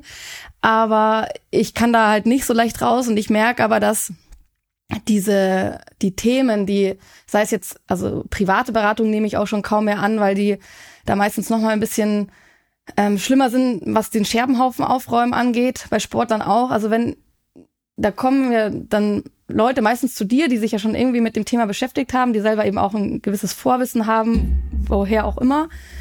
Und ähm, dann kannst du nicht deine Arbeit so machen, wie du sie für richtig hältst, sondern musst du erstmal anfangen, eben wie du sagst, zu erklären, okay, ähm, du musst nicht zwangsweise auf Fleisch, auf Zucker, auf Salz, alles verzichten, ja, dass es da, dass es da verschiedene Ideologien gibt, dass es da verschiedene Ansätze gibt, dass man da verschiedene ähm, Strategien fahren kann. Alles schön und gut, das können wir gerne gemeinsam besprechen, aber wenn jemand schon so eben durch diese ganze Halbwissen, das auf die einprasselt, schon so geprägt ist, dann kannst du ja einfach deine Arbeit gar nicht mehr richtig machen. Wenn jemand zu dir kommt zum Beispiel und sagt, hey, ich will ähm, ich will schneller werden, sagt aber, hey, ich mache aber keine Kniebeugen, ich mache keine Cleans und ähm, ich gehe auch sicher nicht in die Beinpresse, ich mache hier höchstens was mit Gummibändern. Dann, Weil meine Metzgerin hat mir gesagt, das ist schlecht für die Knie. Genau, dann sagst du ja, okay, aber warum denn, wenn wir es richtig machen, ähm, ist das auf jeden Fall der bessere Weg, wenn du schneller werden willst? Und sagt er, nee, mach trotzdem so. Und dann sagst du ja, okay, aber das will ich nicht, das macht mir keinen Spaß, so zu arbeiten. Und das ist nicht immer der Fall, aber es wird halt immer mehr und das nervt mich halt auch zunehmend und was mich auch nervt, sorry, dass ich, ich will hier gar nicht so viel abhängen, aber ähm, es ist wirklich frustrierend, dass eben, weil die Medien oder auch irgendwelche, um es mit euren Worten zu sagen, irgendwelche Gurus immer so multifaktorielle ähm, Sachen, also wie zum Beispiel eine Krankheit, die einfach auf verschiedenen Sachen Ursachen haben kann, mit einer Ursache erklären möchte. Und genauso auch, zum Beispiel, ich krieg dann öfter so Fragen, ist gestern erst wieder, ist, ähm, äh, was war's? Ist nicht Milch, sondern es war, ist Buttermilch gut für die Wundheilung? Und es sind immer so die Fragen, die man bekommt und weil, weil eben genau diese Sachen, das tut mir, das kann ich den Menschen nicht mal vorwerfen, dass sie mich sowas fragen. Denn? Buttermilch für die Wundheilung. Ja, und aber das ist genau das Problem, dass Leute denken, dass man mit einer Sache eine andere Sache beeinflussen kann. Und das ist aber das, die Message sendet man doch. Das und das ist gut für das. Das ist ja das, was die jeden Tag in irgendwelchen Zeitschriften, im Internet bekommen. Und das macht es so schwer, dass sie nicht verstehen, dass Sachen, um es auch, wie du so schön sagst, es kommt drauf an. so, es, es kommt halt leider oft auch einfach drauf an. Und deswegen ist es halt super schwer, da irgendwie richtig zu arbeiten oder beziehungsweise ohne Frust zu arbeiten, weil eben Dinge nicht so einfach sind. Hm. Ja, weil ich witzel immer bei dem Thema Krebs. Ähm, das Nahrungsmittel ist jetzt gut gegen den Krebs, aber verursacht den anderen Krebs und dann gibt's das Nahrungsmittel, was da wieder hilft, aber dann kriegst du einen anderen Krebs dadurch, weil es es kommt immer raus und irgendwie so, oh mein Gott, äh, rotes Fleisch führt jetzt zu Darmkrebs oder keine Ahnung was. Da gibt's so viele Sachen immer, ja. Und ja. dann kommt aber wieder, okay, ähm, das schützt vor dem und dem Krebs und so. Ja. Nee, tut's nicht. es kommt drauf an. Ja, also klar, wenn du irgendwie so einen sehr ungesunden Lebensstil hast und dir halt irgendwie ähm, ultra viel Fastfood reinhaust, was ja die meisten dann machen, wenn sie viel rotes Fleisch essen und diesen ungesunden Lebensstil haben, dann steigt dein Risiko für verschiedene Krankheiten an, wenn du noch vor allem noch übergewichtig bist da, dazu, ja. Aber dass jetzt einer dieser Faktoren alleine ausschlaggebend ist dafür, das so ist es halt nicht. Ja. Und da ist aber halt auch die die Kommunikation der Forschung und der ähm, Leute, die das dann weiter kommunizieren, halt auch nicht richtig. Weil die Forscher sagen nur, hey, wir haben hier einen Zusammenhang gefunden zwischen Menschen, die jetzt viel rotes Fleisch essen und der ähm, und der Gesundheit oder der Krebsrat oder sonst irgendwas, ja. Und aber halt nicht, okay, aber die ganzen anderen Faktoren, die da noch einen Einfluss mit drauf haben, die haben wir gar nicht uns angeschaut. Und das ist halt eben das große Problem, weil dann kommt die Headline, Fleisch macht Krebs. Ja, obwohl tatsächlich also das Einzige, was tatsächlich wirklich auch in, mehrere oder auch in Meta-Analysen und so gezeigt wurde, was einen wirklich einen kausalen Zusammenhang zu haben scheint, ist tatsächlich eben rotes Fleisch und Dickdarmkrebs bei Männern und ein bisschen auch ähm, Milchkonsum und Prostatakrebs bei Männern. Aber da sind wir dann auch bei Mengen, die über den normalen täglichen Milchkonsum hinausgehen. Aber ansonsten ähm, hast du vollkommen recht. Es geht vor allem da rotes Fleisch. Es geht vor allem, das vergessen die um verarbeitetes Fleisch. Ja, und da ist eben ja. dann ja, wie du sagst, das ist dann eben der McDonalds Burger oder ich will jetzt gar nicht McDonalds sagen, ja, es ist halt der Burger, Fast Food generell. Ähm, und das Die eben Salami in hohen Mengen. Und der ganze ja, Kram das, halt. Ganz genau, das, das und dass das dann irgendwann karzinogen wirken kann, ist ähm, ist ja auch irgendwo logisch, dann hast du einen Mangel an Ballaststoffe, weil das ist auch was, was eben protektiv für Dickdarmkrebs wirkt. Aber ansonsten eben, das sind, das sind zumindest Sachen, die sind noch solide, aber dann hörst du ja auch irgendwie immer Dinge, die einfach absolut wirr sind, wo du dir immer denkst, wie, wie, woher weißt du, wenn ich jetzt hier Goji-Beeren esse, dass das und das passiert? und wenn ich äh, Kiasamen esse, die absolut arsenverseucht sind, ähm, dass ich mir damit was Gutes tue. Also die Leute, die versuchen dann auch immer nur einen Aspekt zu betrachten. Ja, okay, ich, ich esse Kiasamen, vielleicht sind da ähm, durchaus ähm, auch gute äh, das ist ja immer so schön, man redet ja dann von guten und schlechten Stoffen oder gute und schlechte, ja, genau. gute Stoffe drin. Aber gleichzeitig hast du mal die Produktion angeschaut, hast du mal Ökotest, äh, den, den Test dir angeschaut, wo die Produkte herkommen. Die sind sowas von unter miserablen Bedingungen produziert, dass sie eben super schwermetallverseucht sind.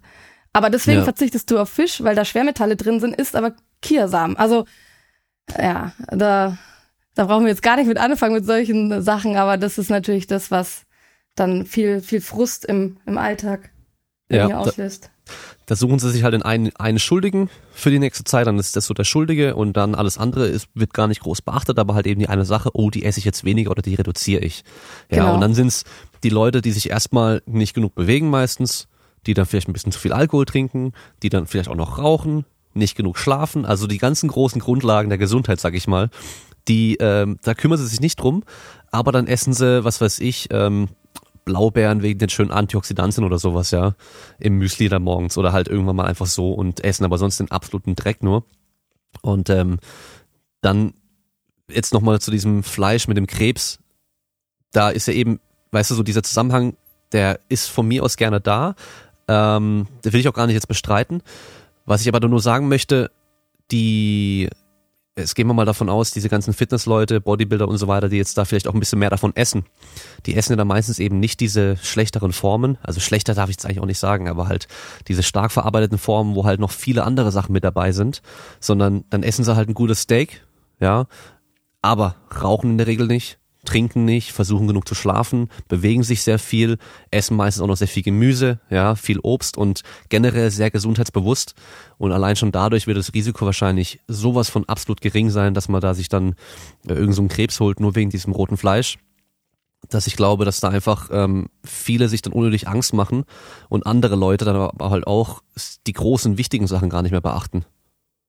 Total. Das ist also, das ist absolut auch meine Philosophie.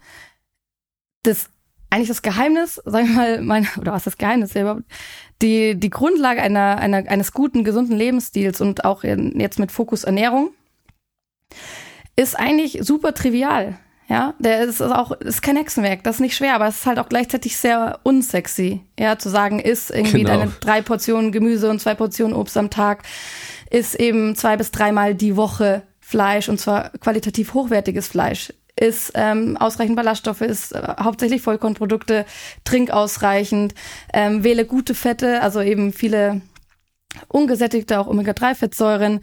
Das heißt, ähm, viele pflanzliche Öle anstatt von verarbeiteten Fleischwaren, keine gehärteten Fette, keine Transfette oder versuch die zu vermeiden und ähm, ja, dein eben deinen Zuckerkonsum auf eine normale ähm, Menge zu begrenzen, ja, also jetzt nicht deine, deine ganze Flüssigkeitszufuhr über süße Limonaden zu decken und so weiter. Und damit hast du alles. Dann gehst, bewegst du dich noch, was meiner Meinung nach nochmal eigentlich fast ein wichtigerer Faktor sogar ist. Ja, also ich kann mich, gut, wenn ich mich wirklich sehr, sehr gesund ernähre, aber die Kombination, ich kann mich noch so gesund ernähren, wenn ich mich einfach überhaupt nicht bewege. Man sieht so oft, dass der Faktor Bewegung einfach so schwer wiegt, was ähm, gesundheitsproduktive Faktoren betrifft oder auch ähm, das Vermeiden von, von verschiedenen Krankheiten, ähm, da, äh, ja, beweg dich, ernähr dich gesund und that's it. So. Ja. Und weißt du, woran es mangelt? Es mangelt einfach an Disziplin. Ja. Und natürlich ist es be bequemer zu sagen, hey, ich esse jetzt hier die drei Tabletten und ich hate ein bisschen gegen ähm, die Fleisch- und Tierindustrie, was auch größtenteils gerechtfertigt ist. Aber so einfach ist es halt nicht, ja. Hm. Ja. Und noch ein Vorteil von Bewegung, vor allem wenn man sich schön viel bewegt und halt viel Sport macht und trainiert, sag ich mal, da kann man sich auch eher was leisten bei der Ernährung, ja. Also Total. dann allein schon der Zuckerkonsum, den kannst du halt dann deutlich höher halten. Oder halt generell die Kalorienaufnahme, weil du halt auch viel, viel mehr verbrauchst und es auch gut verkraften kannst, ja. Eben. Fünf bis zehn Prozent der täglichen Nahrungsenergiezufuhr sind halt auf einmal dann mehr. wenn du Ja. irgendwie einen Kalorienbedarf von 4000 oder 5000 hast, als wenn du irgendwie 2000 am Tag verbrennst. Dann ist natürlich äh, das auch eine höhere Menge. Plus, man darf ja auch nicht vergessen, im Sport ist ja auch Zucker einfach super wichtig für die Mhm. schnelle Energiebereitstellung, wenn ich irgendwie vor einem, je nach Sportart natürlich, aber vor, vor einem Wettkampf, vorm Training bin, ähm, da brauche ich keine äh, Fette. Ja. Also wie gesagt, ne, immer kommt drauf an, je nach Sportart. Und äh, Mhm. wenn der jetzt ein 20 Kilometer, äh, 20 Stunden Lauf kommt, dann äh, wahrscheinlich besser die Fette als den Zucker. Aber ansonsten, ähm, ja, hat Zucker eine absolut wichtige Bedeutung im Leistungssport. Ja, ja, ja. Und ähm, oh, ich hasse es jedes Mal, wenn irgendwelche Spielsportler zu mir kommen und dann sagen, sie essen Low Carb, weil es soll ja besser sein. Da sag ich, nein, Alter, du bist Spielsportler, du machst immer kurze, explosive Aktionen und bist eigentlich durchgehend in Bewegung. Das wäre echt gut, wenn du mal Kohlenhydrate essen würdest. Generell Kohlenhydrate und vor allem halt noch um, ums Spiel oder Training drumherum könntest du die gezielt einsetzen und dann würde es deine Leistung eher, äh, deine Leistung eher fördern als schaden, ja. Aber gut. Ja, Das ist halt ein Trend, der halt dann irgendwie aktuell gerade da läuft, aber die werden es schon merken. der Trend oder auch die Differenzierung, also das Lustige ist, das habe ich aber mehr in der Jugend tatsächlich, dass immer wieder Spieler auch kommen, sie wollen jetzt trocken werden. Und ähm, sie haben da noch einen externen Coach. Meistens frage ich, was hat er gemacht? Das war dann ein ehemaliger Bodybuilder. Und ähm, der empfiehlt denen dann natürlich zum Trockenwerden Low Carb. Ja, Was ja jetzt, sagen wir mal, auch nicht äh, so super dumm ist. Ähm, allerdings, äh, so bist du immer noch Fußballer. Und was bringt dir ein perfektes Sixpack, mal abgesehen davon, dass du auch einfach ähm, dein quasi, falls da ein gewisses äh, Bauchfett vorhanden ist, du vielleicht auch einfach anders äh, noch trainieren oder anders essen müsstest. Das nicht einfach nur damit getan ist, wenn du deine Kohlenhydrate reduzierst. Aber Mhm. ja, eben dieser, dieser Transfer von, okay, was für den einen gut ist, ist für den anderen eben nicht optimal. Und das sieht man Genau. leider eh ganz oft, weil zum Beispiel würde, ist natürlich eine Ernährung im Leistungssport, wenn ich die jetzt, wenn ich das, was ich esse oder was ich mal einen Sportler empfehle, der einen Kalorienbedarf von 5.000, 6.000 am Tag hat, wenn ich das und auch die Zusammensetzung eins zu eins meiner Mutter geben würde, ja, natürlich wäre das ein Problem und natürlich wäre das für die ungesund. Aber das ist ja genau der Unterschied und das ist auch das, was oftmals nicht ganz verstanden wird, dass wir von der Sporternährung, natürlich ist die Basis gleich, aber wir haben immer noch andere Aspekte im Vergleich zu einer normalen, allgemeinen Durchschnittsbürgerernährung. ja. Ja, genau. Also das ist ja so oft, also im Training genau das Gleiche. Die einen Sportler trainieren jetzt so, jetzt sollen irgendwie alle so trainieren. Bei denen funktioniert's ja, aber es kommt halt einfach immer drauf an.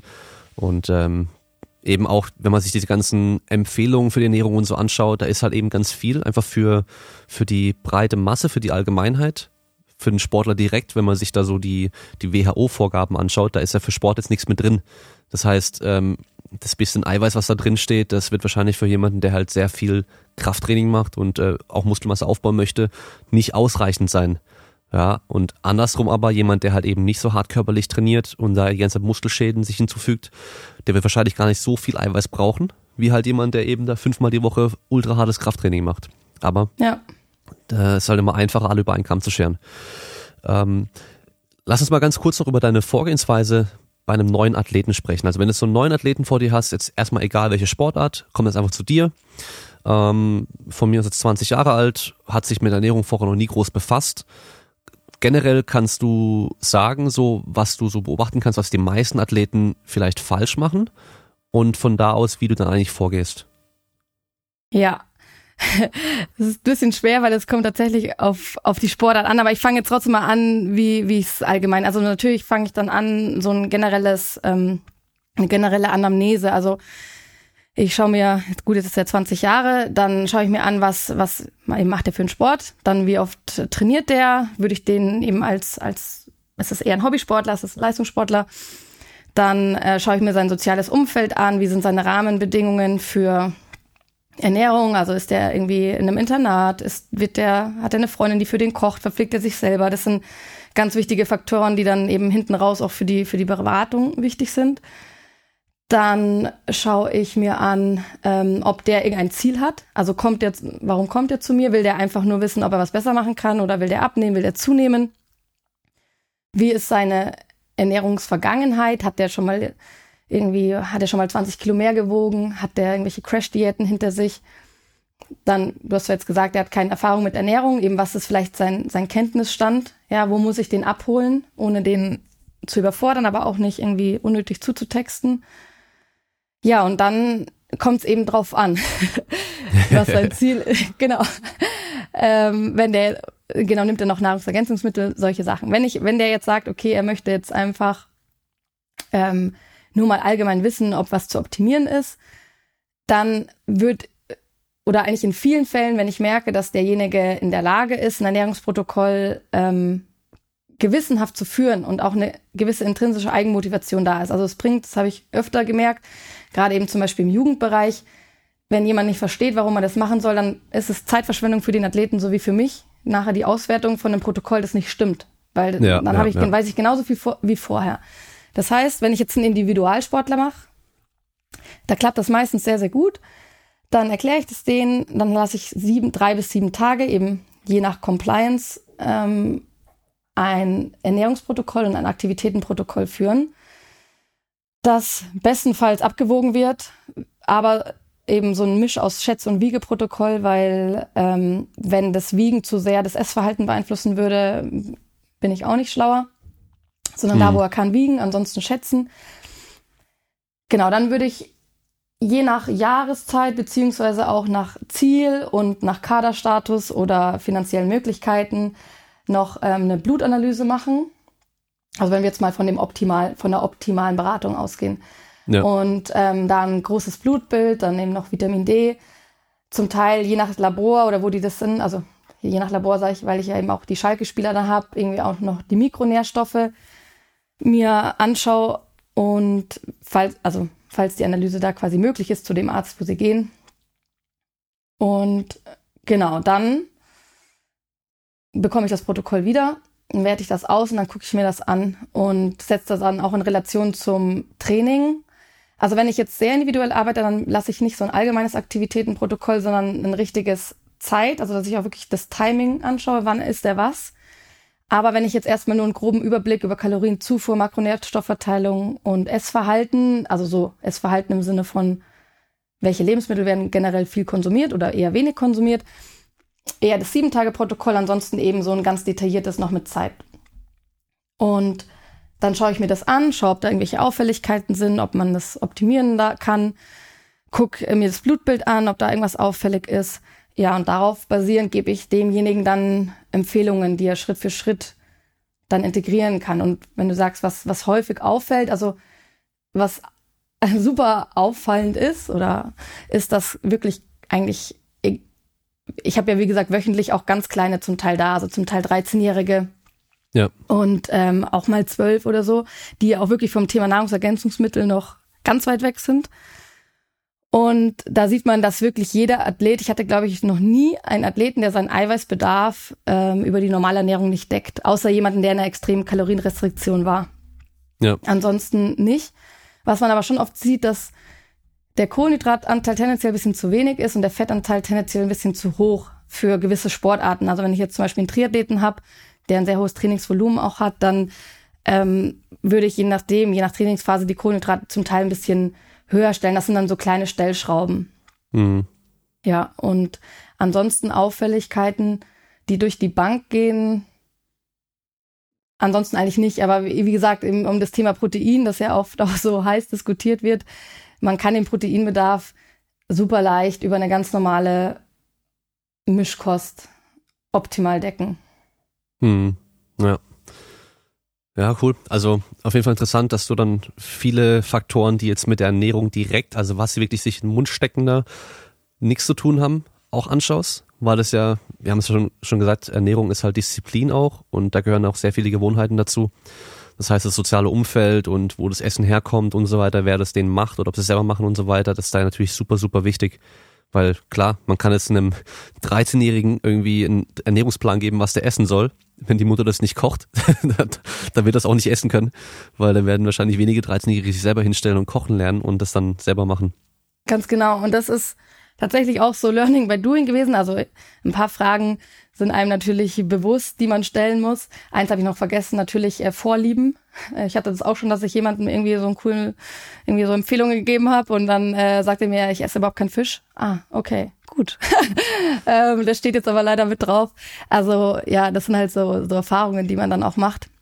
Ja. Aber eben die Umsetzung, ich kann, weißt du, dann, ich schreibe was zusammen und das ist ja genau der Punkt, der dann eben auch die, also das ist die Kunst. Die Wissenschaft an sich ist auch eine Kunst, ja, aber sagen wir mal, die zu verstehen, das zu lesen, also ne, wissenschaftliche Studie zu verstehen, das würde ich jetzt nicht mal als Kunst unbedingt bezeichnen und auch nicht als Kunst, jemanden ähm, zu sagen, was er zu tun hat. Ja, klar, da ist noch viel irgendwie zwischenmenschlich, was man vielleicht haben sollte, aber die Kunst oder die Schwierigkeit ist meiner Meinung nach, und da bin ich auch immer noch am, am Lernen und am Weiterentwickeln, eben das Wissen, das man hat, in die Praxis umzusetzen mit den Gegebenheiten, die man hat, weil man hat in den ganz seltensten Fällen optimale Bedingungen, dass du sagst, der Athlet ist ein Profi eben und ist alleine und hat die Zeit, um sich zu verpflegen und dem kann ich, der kann eins zu eins das, was ich dem sage, umsetzen. Oft hast du so, wenn ich mir jetzt zum Beispiel bei uns einen U13-Spieler anschaue, mhm. der hat um 18 Uhr Training, die kommen zum Teil mit dem Fahrdienst eineinhalb Stunden angefahren, schon in der U13 oder U14.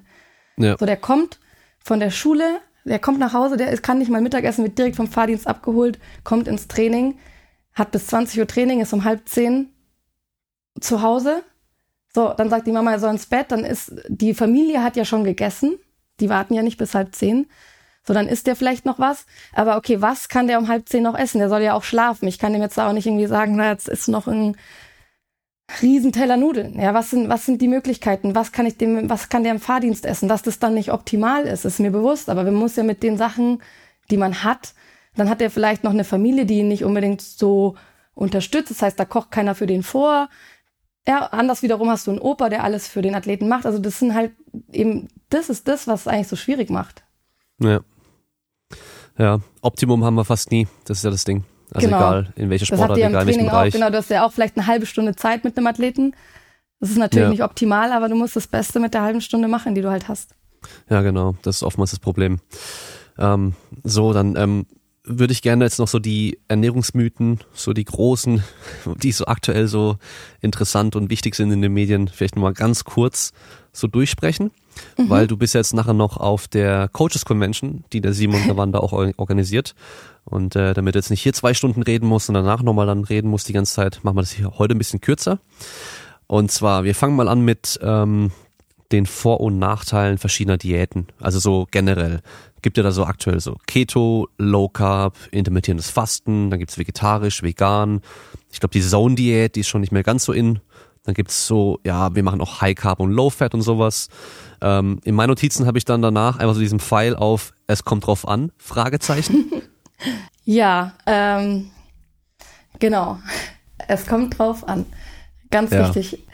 Ja, ähm, was heißt Vor- und Nachteile? Also, genau, wie du, also es gibt natürlich für jede Diätform gewisse Gründe, gewisse Vorteile und Nachteile und Menschen, die das ähm, verfolgen. Und da äh, ist natürlich auch viel eine persönliche Entscheidung. Zum Teil, wenn wir vielleicht in die vegane Richtung gehen, auch eine moralische oder ethische Entscheidung dahinter, die jetzt unabhängig ja. vielleicht von vom Optimum oder oftmals wird das natürlich auch mit, mit gesund in Verbindung gebracht, aber manche, manche Leute entscheiden das nicht auf, aufgrund von gesundheitlichen Faktoren, sondern einfach aufgrund von ethischen Faktoren.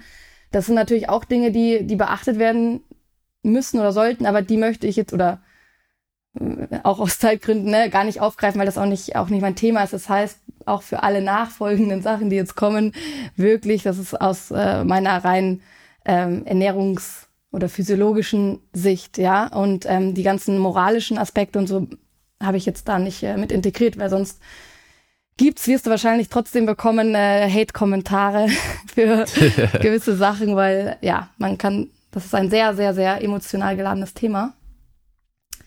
Genau, aber wenn wir jetzt zum Beispiel, keine Ahnung, du hast ja ketogene Diät oder Low Carb Diät angesprochen. Ja. Das geht ja in die ähnliche Richtung.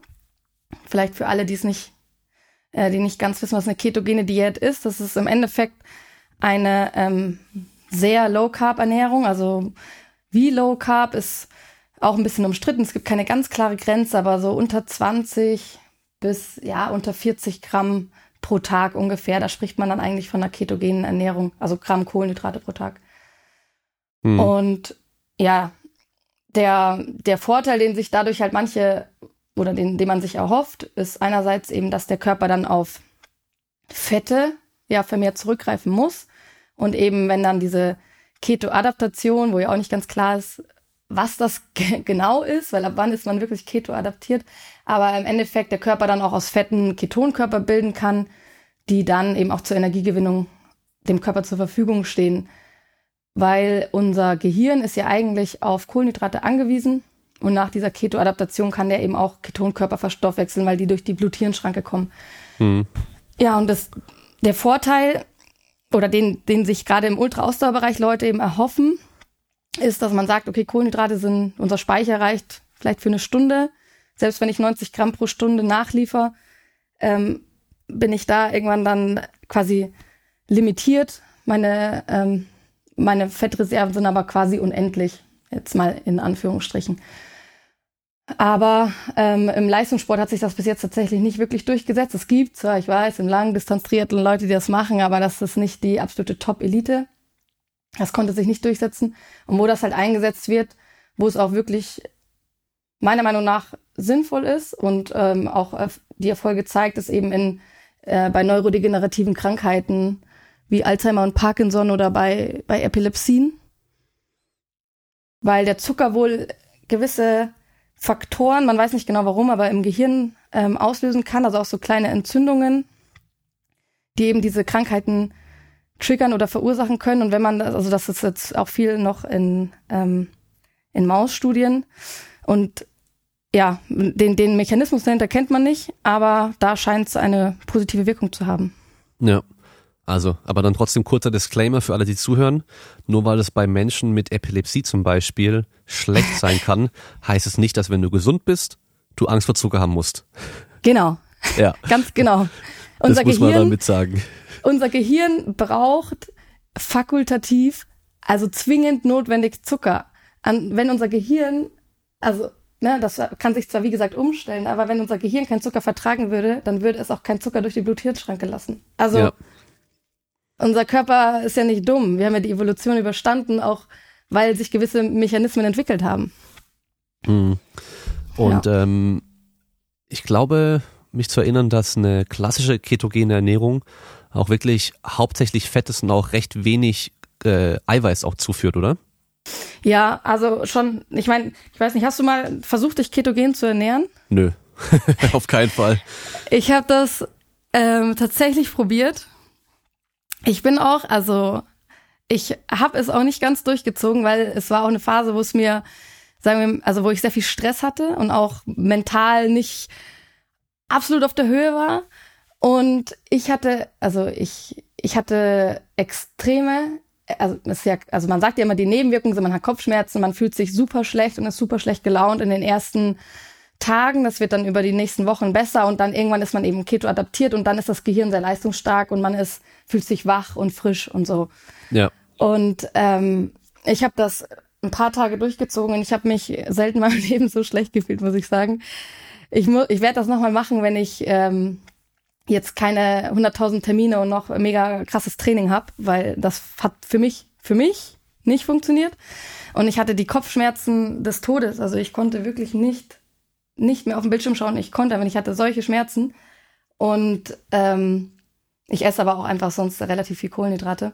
Auf jeden Fall hatte, habe ich dann probiert, eben meine Ernährung über, ähm, ja, es bleibt ja auch nicht viel übrig. Selbst Gemüse fällt ja eigentlich weg, weil das zu viele Kohlenhydrate hat. Das heißt, dir bleibt, also ein Kumpel von mir hat sich auch ketogen ernährt, der hat sich dann ein bisschen grünen Blattsalat und dann ein halbes Kilo Hack zum Mittag ähm, einfach auf den Salat geknallt.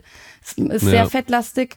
Anders kriegst du auch die Kalorien nicht ein, weil ich habe auch abgenommen viele sagen, ja, durch die ketogene Diät nimmt man ab, aber das ist dann nicht unbedingt das Mangel an Kohlenhydraten, sondern das Kaloriendefizit, das du meiner Meinung nach, außer du bist wirklich hart im Nehmen, automatisch fährst, weil ich kann gar nicht so viel, also ich konnte dazu nicht einfach so viel Fett, also ich, ein Frühstück für mich sieht halt nicht aus, irgendwie fünf Esslöffel Olivenöl zu essen. Ja, ja, wobei so ein 500 Gramm Hackfleisch hat er schon 1200 Kalorien ungefähr. Das habe ich nämlich auch schon gemacht. Also ich habe, also Ketogen habe ich auf jeden Fall nicht gemacht, aber ich habe so Low Carb mäßig mich ernährt gehabt. Ähm, also ich sage wirklich Ketogen nicht, weil ich ja so viel Eiweiß auch zu mir genommen habe. Also ich war da locker bei 250 Gramm Eiweiß am Tag. Okay, und, ähm, ja, okay, das ist schon viel. Eben, da sind wir ja weit entfernt von Ketogen, ja. wo glaube ich 10 Prozent eigentlich nur aus dem Eiweiß kommen soll. Und ähm, genau. aber ich habe da halt äh, 5000 Kalorien am Tag gegessen. und ich hätte es mir halt auch einfacher machen können und eben einfach nicht Low Carb essen können, ja, wenn ich da im Aufbau war. Aber naja, im Nachhinein ja. ist man ja schlauer und das ist auch schon zehn Jahre her. Ja, genau. Und aber dann sind wir auch wieder bei dem Punkt, wenn halt schon auch viele Lebensmittel dadurch wegfallen und auch, ja, dann das halbe Kilo Hack, also wenn wir jetzt wieder diesen Gesundheitsaspekt haben, ähm, dann wird's halt auch, ja, es hat halt immer alles sein Für und Wider. Ich habe da sogar äh, ein Kilo Hack am Tag teilweise gegessen, halt mittags ein halbes, äh, Nachmittag, also abends nochmal ein halbes Kilo Hack. Dann ähm, habe ich halt viel Eier gegessen, ich habe dann viele Nüsse noch gegessen. Und, genau, Nüsse ähm, ist halt so. Ja, viele Milchprodukte noch. Das war dann so die einzige wirkliche Kohlenhydratquelle groß. Also von daher, das war schon, es war eigentlich schon pervers irgendwie, aber damals dachte ich halt, das war halt diese, diese Phase, wo das halt so krass war, ja, und so krass gehypt wurde, auch im Kraftsportbereich und so. Und ähm, dachte ich halt, okay, das mache ich mal. Ich habe dann aber recht schnell auch geswitcht auf, ähm, das war damals Carb Backloading. Ja, der Typ, der das rausgebracht hat, der das mittlerweile aber auch schon lange wieder revidiert, dass man, dass es ja mehr Sinn macht, nach dem Training nur Kohlenhydrate zu essen statt vor dem Training, weil du deinen Speicher leer machst und dann wieder auffüllen kannst, dann brauchst du ja keine Kohlenhydrate mehr bis zum nächsten Training zu essen. So, der, den Gedanken kann, kann man ja auch ein bisschen verstehen, aber wenn man sich dann mal überlegt, dass man im Krafttraining auch wenn man zwei Stunden Krafttraining macht, die Kohlenhydratspeicher eigentlich eh, also gerade bei so Powerlifting-Training, eh so gut wie gar nicht entleert, dann ist es halt auch wieder ein bisschen sinnlos. Ja, ähm, ich habe mir über, also Backloading, das habe ich tatsächlich auch noch nicht so gehört. Der Typ hieß ähm, äh, Kiefer, glaube ich, ja, John Kiefer oder wie sowas, Carb Backloading. Ja, okay. das war vor zehn Jahren ungefähr mal so eine Zeit lang. Ja so, so gehypt, dass du halt den, den ganzen Tag über wie so Low Carb isst und danach dann nach dem Training dir halt dann äh, Kohlenhydrate mit reinhaust. Vom Prinzip her halt ähnlich eigentlich wie intermittierendes Fasten. Genau, ich nur dass du sagen. halt, nur dass du halt morgens auch schon Kohlenhydrate, äh, Fett und Eiweiß essen darfst. Ja. Okay, ja.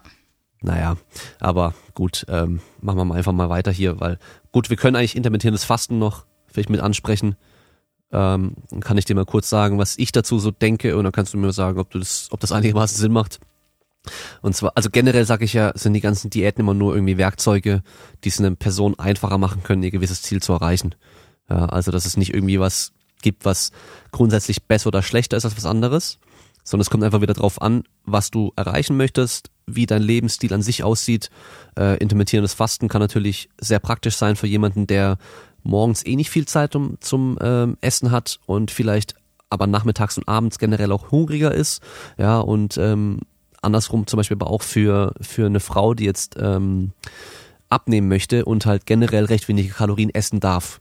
Wenn ich der sagt, du musst sechsmal am Tag essen, dann isst die halt sechsmal am Tag so wirklich so eine Kleinigkeit, da wird das Auge auch nicht satt. Ja, und dann kann die halt dann zweimal am Tag vielleicht eine große Portion essen, relativ groß, hat nicht mehr Kalorien dadurch aufgenommen, aber ist halt dann auch zufrieden, weil sie halt richtig essen kann. Ja, und ja. Ähm, ich glaube, das ist so, eigentlich, eigentlich ist in, in, also in, in, in, intermittierendes Fasten eigentlich nur ähm, für diese Gewohnheiten und diesen Lifestyle irgendwo ein Vorteil, wenn das für einen passt. Weil es gibt auch Leute, die haben einfach den ganzen Vormittag Hunger ohne Ende und freuen sich dann so auf das Essen, wenn es irgendwann kommt und übertreiben dann aber auch wieder, wenn sie keine Kalorien zählen, dass es halt dann eher nach hinten losgeht. Also ich bin jemand tendenziell, der morgens nichts essen muss, weil ich halt gerne abends viel esse und dadurch halt dann morgens auch wieder weniger Hunger habe. Das heißt, ich rutsche da eh automatisch in so ein, ja, so leichtes intermittierendes Fasten mit rein irgendwie.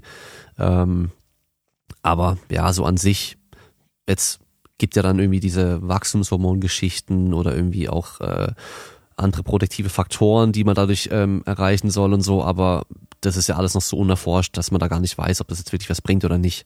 Aber sonst ähm, an sich kann es natürlich auch schwer sein, bestimmte Nährstoffe genug in großen, äh, ausreichender Menge zu sich zu nehmen, wenn man halt nur ein begrenztes Fenster an äh, Nahrung zulässt. Ja, also klar, das eine ist eben, was du jetzt gerade schon angesprochen hast, dieses Thema Gewichtsreduktion, dass manche dadurch auch verfolgen, weil sie eben vielleicht eine Mahlzeit weglassen. Klar, dann fällt die Folgemahlzeit eventuell ein bisschen größer aus, aber eventuell unterm Strich noch eine, ist die Kalorienbilanz ein bisschen geringer. Aber sagen wir mal, der Background vom intermittierenden Fasten an sich oder der Ursprung ist ja eigentlich schon eher eben das, was du gerade am Ende angesprochen hast, dieser gesundheitliche Aspekt. Dass man, es gibt ja verschiedene Formen, es gibt ja das, was du wahrscheinlich gerade gemeint hast, so das 16-8-Fasten, Genau, also 16 ja. Stunden nichts essen, 8 Stunden essen. Dann gibt's ja dieses Alternative Day Fasting, Ja. ähm, wo du halt einen Tag isst, einen Tag nicht isst. Und dann gibt's ja auch noch so andere Formen wie das 5 zu 2, Hm. wo du irgendwie fünf Tage die Woche normal isst und zwei Tage dann nur 20 bis 25 Prozent der Energie. Also gibt's ja verschiedene Formen. Und der, der Hintergrund da war eigentlich schon, dass man so dem Körper oder auch dem, dem ganzen System, dem Verdauungstrakt, sowie aber auch ähm, der, keine Ahnung, den, ähm, dem Pankreas mit der Insulinausschüttung und so gewisse Ruhephasen gönnt, wo der sozusagen ähm, ja nicht, nicht arbeiten muss. Also weil unabhängig jetzt vom, vom intermittierenden Fasten, was ja schon ein gewisses Problem in unserer Gesellschaft ist, jetzt gar nicht bei Sportlern, da muss ja eine regelmäßige Nahrungszufuhr oftmals sein, gerade wenn man auch irgendwie Masseaufbau ist. Aber ansonsten ist es ja schon so, dass wir eigentlich ein Überangebot an Nahrung haben und auch zu häufig zu viel essen und wir quasi eine ständige Insulinsekretion auch haben und dementsprechend dann auch die Insulinsensitivität irgendwann unserer Zellen abnimmt und man dann in Kombination mit einem Bewegungsmangel auch ähm, eben in, in den Bereich Diabetes Typ 2 oder so rutschen kann. Mhm. Da sind wir natürlich jetzt wieder im, im Krankheitsbereich. Äh. Aber ansonsten ist schon so, dass also gerade in Tierstudien zeigt dieses intermittierende Fasten schon ganz, ganz klare ähm, Effekte, also eben zum Beispiel Leben verlängernd, Krebs und Krankheiten, gewisse Krebsarten wurden ähm, vermindert oder sind echt signifikant weniger häufig aufgetreten, neurologische Erkrankungen und so weiter. Und im Menschen sieht man schon eben eine erhöhte Insulinsensitivität durch diese Fastenzeit, ähm, auch eine, natürlich eine höhere Ketonkörperproduktion, klar. Zum Teil auch eine verbesserte kognitive Funktion, aber so wie du sagst, ist das alles noch jetzt ähm, irgendwie nicht. Ja, es gibt schon Studien, die, die das klar zeigen, aber es ist jetzt nicht so, dass man sagt, sagen wir, wenn jemand 20 Jahre intermittierendes Fasten gemacht hat, dazu gibt es zum Beispiel keine Daten. Ja, ja. Genau, Also aber an sich, ich finde das eigentlich einen ganz guten Weg, weil es schadet, also hier wieder Unterschied zwischen absoluten Top-Leistungssportler. Ja. Da halte ich es für relativ schwierig, eine 16-8 ähm, ähm, Fasten zu schalten. Nicht unmöglich, es ist typabhängig, aber ich halte das für schwierig. Aber wenn wir jetzt, sagen wir mal, bei einem Hobbysportler ähm, oder auch bei auch so im Kraftsportbereich, kann, also kann das durchaus funktionieren, solange man eben dann schaut, dass man in diesen acht Stunden auch wirklich sinnvoll ist und eben ausreichend Kalorien zu sich nimmt, weil viele tun sich dann doch schwer, in acht Stunden das alles in sich reinzuschaufeln, was sie halt normalerweise über zwölf bis 14 Stunden am Tag essen. Ja, ja. Ja, also ich glaube gerade für Leute, die halt eigentlich so halt super schnell Sachen verschlingen können, für die ist es gar nicht so schlecht, das Fenster der Nahrungsaufnahme einzugrenzen, weil sie halt dann einfach ja nicht so viel Möglichkeit haben, dann zu viele Kalorien sich zu sich, äh, zu, sich zu nehmen. Ja, Ähm, ja, aber wie gesagt, auch schon im, im Hochleistungssport macht es wahrscheinlich nicht unbedingt extrem viel Sinn. Es kommt immer so ein bisschen auch drauf an wieder. Ähm, die Frage ist halt, warum. Ja, Also warum will ich es im Hochleistungssport machen? Das ist also das außer ich nutze es, weil ich jetzt gerade eine Phase oder weil ich eben vielleicht bisschen abnehmen möchte, dann kann ich das schon nutzen, dass ich mir da irgendwie so Zeitfenster setze. Aber ansonsten wüsste ich jetzt nicht, weil diese ganzen produktiven gesundheitlichen Faktoren, die habe ich jetzt eh auch durch diesen hohen Bewegungs, ähm, die hohe, also das große, große Aktivität, die ich habe. Und ich verstoffwechsel ja auch viel mehr. Und ähm, klar, diese, diese Ruhephasen, sagen wir mal, der Insulinausschüttung habe ich nicht. Andererseits ist aber auch meine Ins Insulinsensitivität wird zum Beispiel eben auch erhöht durch Aktivität. Das heißt, dieser positive Nutzen vom 16-8-Fasten, ähm, glaube ich, wird ein bisschen maskiert durch die, durch die Aktivität. Also das ist jetzt eine Vermutung, ja, aber deswegen würde ich jetzt nicht den, den Einsatz so super notwendig sehen. Ja, also ähm, ich weiß nicht mehr, wo ich es gelesen hatte, aber dass man durch ähm, hochintensives Training auch die Insulinsensitivität äh, sehr hoch halten kann. Also gerade wenn man da so ein Problem hatte, dass da halt Training an Absolut. sich einfach schon ultra hilfreich ist. Total. Das ist ja das, was ich meine, dass wir, natürlich können wir durch Ernährung sowas wie 16,8 fassen, einen gewissen Effekt, wir können die richtige Lebensmittelauswahl, aber ganz ehrlich, mach Sport und mach richtig Sport und mach viel Sport und ähm, dann sind diese Effekte sowieso da. Und ja. dann will ich jetzt nicht sagen, kannst du essen, was du willst, du musst jetzt nicht irgendwie 24 Stunden nur ähm, Müll in dich reinschütten, aber dann ist es eben, dann müssen wir nicht darüber diskutieren, ob da durch den Zucker die Insulinausschüttung in irgendeiner Form ähm, negativ beeinträchtigt wird. Also die Diskussion, die brauche ich nicht führen, wenn ich mit einem Athleten ja. über einen Athleten spreche. Dann äh, lass uns direkt bei dem Thema Insulin bleiben. Und zwar, ähm, ich weiß nicht, ob du ähm, Gary Taubes kennst. Ja, schon mal gehört. Der hat dieses Buch ähm, Why We Get Fat und wie heißt das andere? Ähm, oh, ich weiß schon gar nicht mehr, wie das heißt. Ja, auf jeden Fall. Das war, der war eigentlich nur so ein ähm, Journalist, der halt dann irgendwie mehrere Bücher über Ernährung geschrieben hat oder Gesundheit geschrieben hat. Also auch wieder so ein Experte natürlich dann. Und ähm, der war halt extrem auf diesem Low Carb Trip. Und der hat zum Beispiel mal gesagt, ja, du kannst 8000 Kalorien essen, solange du keine Kohlenhydrate isst und nimmst nicht zu, weil kein Insulin. Hm. Ja. Ja, das wäre natürlich schön, wenn das so wäre. ja, was ja viele da vergessen generell ist erstmal, dass man durch äh, Eiweiß auch teilweise sehr, sehr große Insulinausschüttung haben kann. Also gerade zum Beispiel, wenn ich so ein äh, Whey-Protein zu mir nehme, habe ich ja auch Ultra-Insulin-Spike ähm, oder Blutzucker und dann dadurch halt Insulinausschüttung. Ähm, also nicht nur durch Kohlenhydrate, generell erstmal. Und ähm, ja, es gibt ja auch genug Studien, die halt eben zeigen, wenn die Leute gleich viel Kalorien essen, unabhängig davon, wie die Insulinausschüttung da ist und welche Nahrungsmittel ich im Endeffekt zu mir nehme, also welche, die halt sehr viel Insulin ausschütten oder welche, die halt kaum oder gar kein Insulin ausschütten, dass die Kalorienmenge am Schluss halt trotzdem definiert, ob du zu oder abnimmst. Ganz genau. Also die Kalorienbilanz ist äh, das Ausschlaggebende. Dass es da, dass es da von mir aus auch Nuancen gibt, ja, also das, ich meine, das ist ja natürlich schon so, eine Insulinausschüttung oder Insulin an sich ist ein anaboles Hormon und ähm, triggert ja auch die, die Fettsäureaufnahme in die Fettzelle. Nichtsdestotrotz ist es so, wie du sagst, ähm, du hast ja nie keine Insulinausschüttung. Also du hast ja immer auch erstens einen gewissen Kohlenhydratanteil mit in, der, in deiner Mahlzeit, auch wenn er sehr gering ist. Plus eben durch, durch andere Stoffe ähm, kann die auch, also kann auch Insulin ausgeschüttet werden, beziehungsweise der Körper baut ja auch zum Beispiel ähm, glukogene Aminosäuren in Glucose um. Ja, das heißt, du hast ja immer auch ein, ein gewisses Level an Insulin in deinem Blut und außerdem ist es auch so, dass eben am Ende des Tages, ne, weil der, der, der Körper nutzt sich, also nutzt, muss ja die Energie, die er zugeführt bekommt, nutzen können. Ähm, ist die Bilanz des A und O. Und ich meine, zum Beispiel, wenn man sich auch mal die Leitlinien der Gesellschaft für Adipositas anschaut, sagen die auch, es gibt drei Möglichkeiten, abzu also ein Kaloriendefizit zu haben oder auch in Form, also indem du entweder Kohlenhydrate reduzierst, indem du Fette reduzierst oder indem du Kohlenhydrate und Fette reduzierst. Okay. Und ähm, also, wenn das nicht der Fall wäre, dann würde ja einfach nur die Schlussfolgerung sein, reduziere einfach nur äh, deine Kohlenhydrate. Ja. Haben, also, die, haben die auch noch mit drin stehen, dass man sich auch mehr bewegen kann? Ja, ja. Okay. Cool. ja, klar, klar, klar. Ja. ja, ja. Nee, also, aber gut, dass auf jeden Fall Eiweiß da immer konstant gehalten werden soll. Genau, ist Eiweiß ist da raus aus der Nummer. Das muss ja auch vor allem hochgehalten werden, einfach damit ähm, die Muskelmasse äh, nicht abgebaut wird.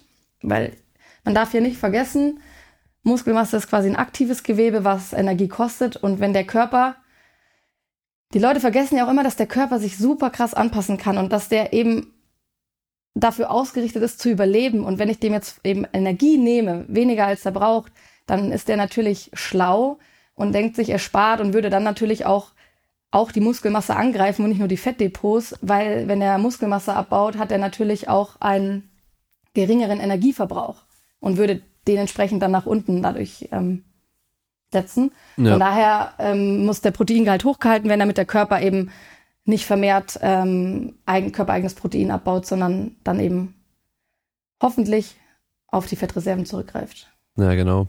Äh, was mir zu äh, dem intermittierenden Fasten gerade nochmal eingefallen ist, wollte ich vorne mhm. noch sagen, und zwar ähm, das habe ich nämlich ganz, ganz oft schon bemerkt. Und zwar, dass Leute halt sagen, boah, ich fühle mich da viel klarer, wenn ich da morgens nichts esse und kann mich besser konzentrieren und sowas. Was ich aber merke, ist, dass die halt dann ganz oft sich einfach mehr Koffein reinhauen. ja. Und ja. das ist dann vielleicht auch gar nicht so unbedingt das, äh, der Effekt von diesem intermittierenden Fasten, sondern einfach, weil die halt Koffein konsumieren ohne Ende. Das ist ja, ja, das ist das eine. Und das sieht man ja oft bei, bei Ernährungsformen, also zum Beispiel auch bei vegan oder ketogen oder dass Leute sagen, ich fühle mich damit besser. Und ich meine, das ist ja im Endeffekt das Totschlagargument für jedes Gegenargument. Also weil, wenn sich jemand damit gut fühlt, wäre ich der letzte Mensch, der sagen würde, mach das anders. Wenn, wenn das dir damit besser geht als vorher, ist das doch super. Mhm. Aber man vergisst ja auch, dass man oft, also was, wenn ich jetzt zum Beispiel eben mich vegan ernähre, dann ist es ja nicht nur so, dass ich weniger ähm, tierische Produkte esse, sondern es ist ja gleichzeitig so, dass ich ähm, viel mehr pflanzliche Produkte esse. Ja, genau. und äh, das, es würde, glaube ich, wahrscheinlich 95 Prozent der deutschen Bevölkerung nicht schaden, den Fleischkonsum massiv zu reduzieren. Eine, eine hauptsächlich pflanzenbasierte Kost mit einem, einem tierischen Hochqualität, also von einer hohen Qualität, ähm, qualitativ hochwert, so rum, qualitativ hochwertiges Fleisch, ähm, Milchprodukte, Eier und das in, in einem gesunden Maße, damit wird sich meiner Meinung nach wahrscheinlich fast jeder besser fühlen. Ja. Ja, wahrscheinlich kann man echt sagen, so eine vegane Ernährung plus gutes tierisches Eiweiß ist bestimmt so mit so das Beste, was man so machen kann, so ganz allgemein. Ganz genau. Und das ist ja immer das, was, was ähm, da, da vergessen wird, weil klar, und auch in dem Moment, wo ich mich mit dem Thema Ernährung auseinandersetze oder in dem Moment, wo ich irgendwas in meinem Leben verändere und mir irgendwas schon mal bewusst mache, allein das Bewusstmachen hat ja auch schon irgendwie einen positiven Effekt, weil ich was für mich tue. Ich mache was für mich. Das ist ja so, wie wenn ich sage, ich nehme jetzt fünf Minuten Zeit oder zehn Minuten Zeit und meditiere oder ähm, ob das jetzt dann die Meditation an sich, weil ich es jetzt ne, das ist, oder einfach, weil ich mich bewusst dafür entschieden habe, mir jetzt mal Ruhe zu gönnen. Ja, das ist ja allein schon ein, ein positiver Effekt für, für Körper und, und Geist. Ja, ja, ja, auf jeden Fall. Also das ist schon super wichtig, eben das bewusst einfach machen. Auch wenn man mal Kalorien nur zählt, das kann allein schon helfen, dass man weniger Kalorien zu sich nimmt, weil man halt nochmal vor Augen sieht, so, oh, esse ich jetzt nochmal die Tafel Schokolade oder lasse ich sie vielleicht weg, weil die hat schon echt viele Kalorien.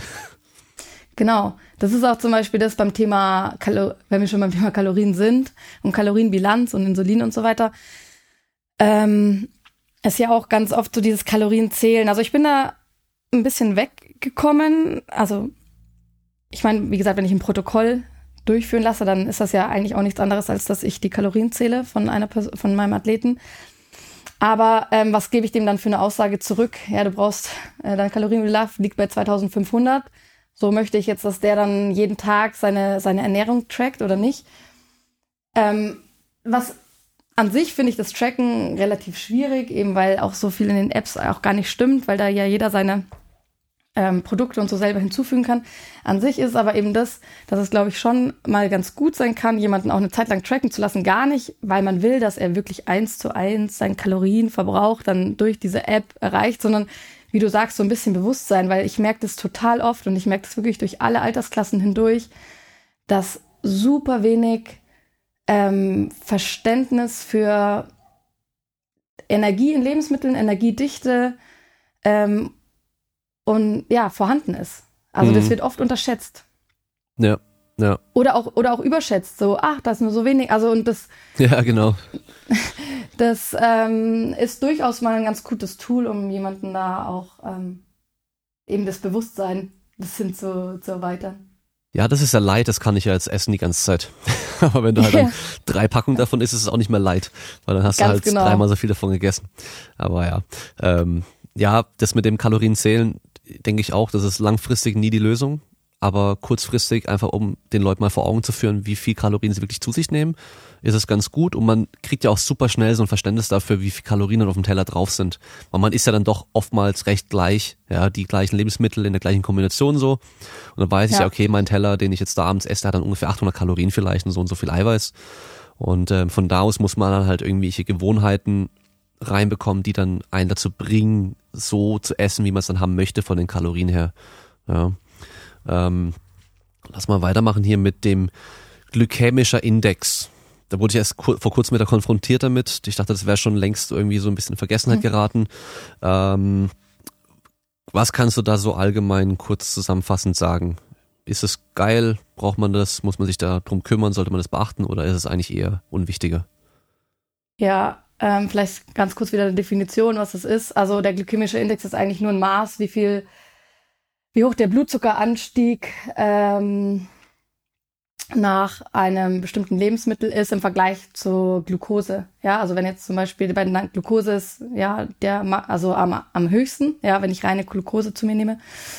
Und da liegt eben schon das Problem, dass ich ja eigentlich kein anderes Lebensmittel habe, wo ich ausschließlich Glucose enthalten habe, beziehungsweise irgendwie, ähm, ich habe ja immer noch ein anderes, andere Nährstoffe auch in dem Produkt oder in dem Lebensmittel. Und ja, mit dem glykämischen Index wird ja irgendwie dann, wurde ja, glaube ich, viel auch, ich kenne mich da auch gar nicht so aus, diese Glücksdiäten und so weiter, die dann ja.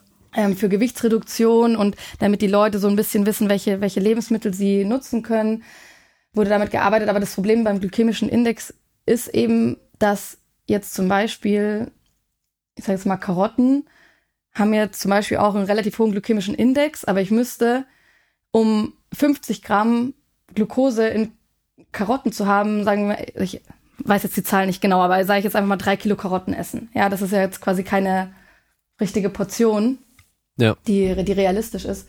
Und von daher ist es also meiner Meinung nach nicht wirklich ein, ähm, also ich arbeite damit quasi gar nicht, außer im Sport. Ich kann es auch gleich sagen, wie. Ähm, weil das Problem ist ja auch, dass du Mahlzeiten ja auch irgendwie kombinierst. Der glykämische Index genau, verändert ja. sich, je nachdem, wie du zubereitet hast, ob da Fett mit dabei ist, ob du, wie du gekocht hast. Ja, also von daher wäre das wirklich immer nur auf ein Lebensmittel irgendwie in reiner Form bezogen und das ist ja irgendwie keine, keine Basis für eine, für eine alltagstaugliche Ernährung. Ja. Genau, das ist das Problem mit der, mit der Forschung im Endeffekt, sage ich mal, für die Praxis, weil in der Forschung wird alles so isoliert, wie es geht gemacht, dass wir halt die genauen Effekte von diesem einen Ding auch sehen können, von dieser Variablen. Und da wird halt dann auf nüchternen Magen in der Regel auch eben nur ein Lebensmittel halt dann zugeführt, um zu gucken, was da dann passiert. So ganz grob gesagt, ja. Und das machen wir in der Realität genau. ja nie. Wer isst schon mal wirklich nur Nudeln? Okay, das, das machen vielleicht echt manche Leute, aber da frage ich mich, warum.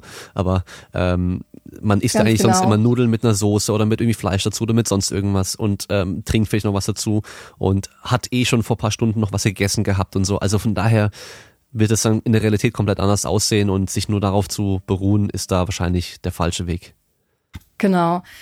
Ähm, wo ich es aber, was, also was heißt nutze ich als auch nicht in Form von Zahlen, aber ich habe zum Beispiel auch so eine Folie, ähm, die ich mit Sportlern ganz gern, äh, ganz gern irgendwie mal zeige, wo ich halt sag, vor, was esse ich vor dem Sport, weil zum Beispiel oder nach dem Sport, wenn es darum geht, schnell die Glykogenspeicher wieder aufzufüllen, weil da brauche ich eben Sachen mit einem hohen, hohen glykämischen Index, sprich einem hohen Blutzuckeranstieg, damit ich auch eine hohe Insulinausschüttung habe, damit eben das Glykogen ähm, wieder möglichst schnell hergestellt oder ja ähm, aufgebaut werden kann. Und in der Belastung brauche ich natürlich auch einen glykämischen, hohen glykämischen Index. Aber im Endeffekt, was sind die Lebensmittel eben? Ich esse keine Pizza oder keine Spaghetti Bollo, während ich auf dem Rad sitze, sondern ich habe Energiegele, Riegel oder vielleicht eine Banane, je nachdem, mit dabei. Und sagen wir mal, so ein Energiegel äh, besteht ja eigentlich nur aus Glucose, Fructose und vielleicht manchmal noch Maltodextrin. Mhm. Und natürlich habe ich nach, wenn ich da irgendwie 10 oder 15 Gramm Glucose drin habe, ähm, einen hohen glykämischen Index. Und von daher ähm, zeige ich dann nur so ein paar, paar Produkte, damit ich eben hohe oder einen schnellen Blutzuckeranstieg habe, rund um die Belastung. Und da nehme ich ja auch meistens schon isolierte Lebensmittel zu mir. Ich esse da ja meistens nicht nochmal irgendwas Komplexes. Ja. Dafür kann man das nutzen. Aber außerhalb des Sportbereichs macht für mich der glykämische Index keinen Sinn. Mm, ja, genau. Oder nicht viel. Muss ja immer ein bisschen vorsichtig sein. ja. ja. So, dann haben wir, wir sind bei den Kohlenhydraten. Haben wir Zucker ist Gift, weil das war jetzt in letzter Zeit bei mir so ein, so ein Thema. Und ähm, was ich da aber dann ganz oft höre, auch von Leuten, so die eben keine wirkliche Ahnung haben, sagen, oh ja, Zucker ist schlecht, du musst Vollkornprodukte zu dir nehmen. Ja. Mhm. Einfach mal da kurz so den Überblick, was da dran ist oder was da eben nicht dran ist. Ähm, ja. ich weiß, wir machen da jetzt einen riesen Fass auf. Äh, ja, man könnte also natürlich Zucker, jetzt einfach sagen, die Menge macht das Gift und dann wären wir fertig mit dem Thema. Genau. die Menge macht das Gift und auch eben nochmal, ob Sportler oder nicht. Ja, ein Sportler, der auf dem Rad sitzt, dem, der ballert sich da, ich weiß nicht wie viel, wenn der sich 60 Gramm, 90 Gramm quasi Einfachzucker in der Stunde reinballert und also vier Stunden ist, dann ist der weit, weit, weit über den WHO-Empfehlungen. Ja, aber der verstoffwechselt die auch unmittelbar. Deswegen ist das kein Problem. Genau, aber wenn wir jetzt den mal außen vor lassen und sondern wahrscheinlich diese Debatte bezieht sich ja eher auf die Allgemeinbevölkerung, da ist es natürlich schon so, dass wir in der Regel viel, viel, viel zu viele, viel zu viel Zucker zu uns nehmen, weil einfach Zucker mittlerweile auch in super vielen Lebensmitteln zugesetzt ist, beziehungsweise in Fertigprodukten. Also zum Beispiel in England wurde ja mittlerweile eine Steuer drauf gesetzt. Die Diskussion ist ja im Moment ja. heiß, heiß diskutiert hier auch in Deutschland und ähm, wird aber aktuell noch nicht äh, umgesetzt. Das war richtig süß, weil ich hatte eben einen Vortrag in der in der U13 vor ein paar Wochen und da war ein, und da ging es auch natürlich um Thema gesunde Ernährung und auch Zucker und eben, dass sie halt nicht unbedingt nur Cola trinken sollen, also so ganz, ganz banale Sachen. Und da habe ich eben dann auch so ein paar, paar lustige Facts recherchiert gehabt, beziehungsweise, also die WHO gibt ja vor, unter 10 Prozent, beziehungsweise mittlerweile eigentlich unter 5 Prozent der Nahrungsenergie, aber davon kann man, darunter kann man sich jetzt nicht so viel vorstellen wahrscheinlich. Aber in der Regel sagt die nicht mehr als acht Würfel Zucker am Tag. Mhm. Und es sind aber tatsächlich eher 40 pro Kopf in Deutschland pro Tag. Ja.